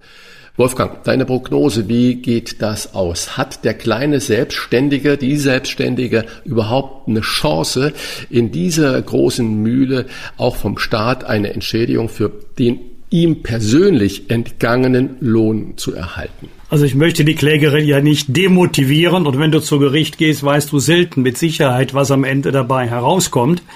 Aber also mich würde es überraschen, wenn die Klägerin Recht bekäme, also sie möchte ja gar nicht Recht bekommen, sondern Geld, denn der Jurist fragt gerne nach der Anspruchsgrundlage für das Begehren. Ich sehe keine Anspruchsgrundlage, die gesetzlich wäre. Vertraglich scheidet ja hier aus, denn der Staat ist ja nicht Arbeitgeber. Jedenfalls nicht in diesem Falle. Also äh, interessante Fallgestaltung, aber ich bin da eher skeptisch. Aber, jetzt kommt das ganz große Aber wir befinden uns ja auch bei den Fixkosten immer noch im Bereich der freiwilligen staatlichen Leistungen. Es gab ja selbst darauf keinen gesetzlichen Anspruch. Äh, und äh, wir haben auch darüber schon mal gesprochen. Da wird ja gerne dahingehend argumentiert, dass sich hier das unternehmerische Risiko realisieren würde. Also das Geschäft nicht öffnen zu dürfen aus Zwecken der Bekämpfung der Pandemie. Das sehe ich anders. Denn es ist ja schon ein Unterschied, ob ich als Unternehmer Produkte herstelle, die niemand kaufen möchte. Ja, das ist dann mein Risiko. Da muss ich nicht zum Staat gehen. Oder wenn ich eine Dienstleistung anbiete, die nicht nachgefragt wird. Oder Lieder singe als Künstler, die keiner hören will und keine Eintrittskarten kauft. Ja, das ist unternehmerisches Risiko. Da muss ich nicht zum Staat gehen. Aber wenn ich schuldlos daran gehindert werde, meinen Betrieb zu öffnen, wenn auch aus Gründen des Gemeinwohls, müsste es meiner Überzeugung nach eine rechtliche Regelung geben. Unter welchen Bedingungen, in welcher Höhe, nach welchen Maßstäben, ist eine andere Frage. Aber äh, dass die betroffenen Unternehmen, schrägstich Unternehmern, wieder in eine solche Lage kommen können in einigen Jahren, das kann ja niemand ernsthaft bestreiten. Und da muss man doch wissen, ob man überhaupt einen Anspruch hat, wenn ja, in welcher Höhe, wie will man als Unternehmer sonst sein Risiko solide abschätzen können.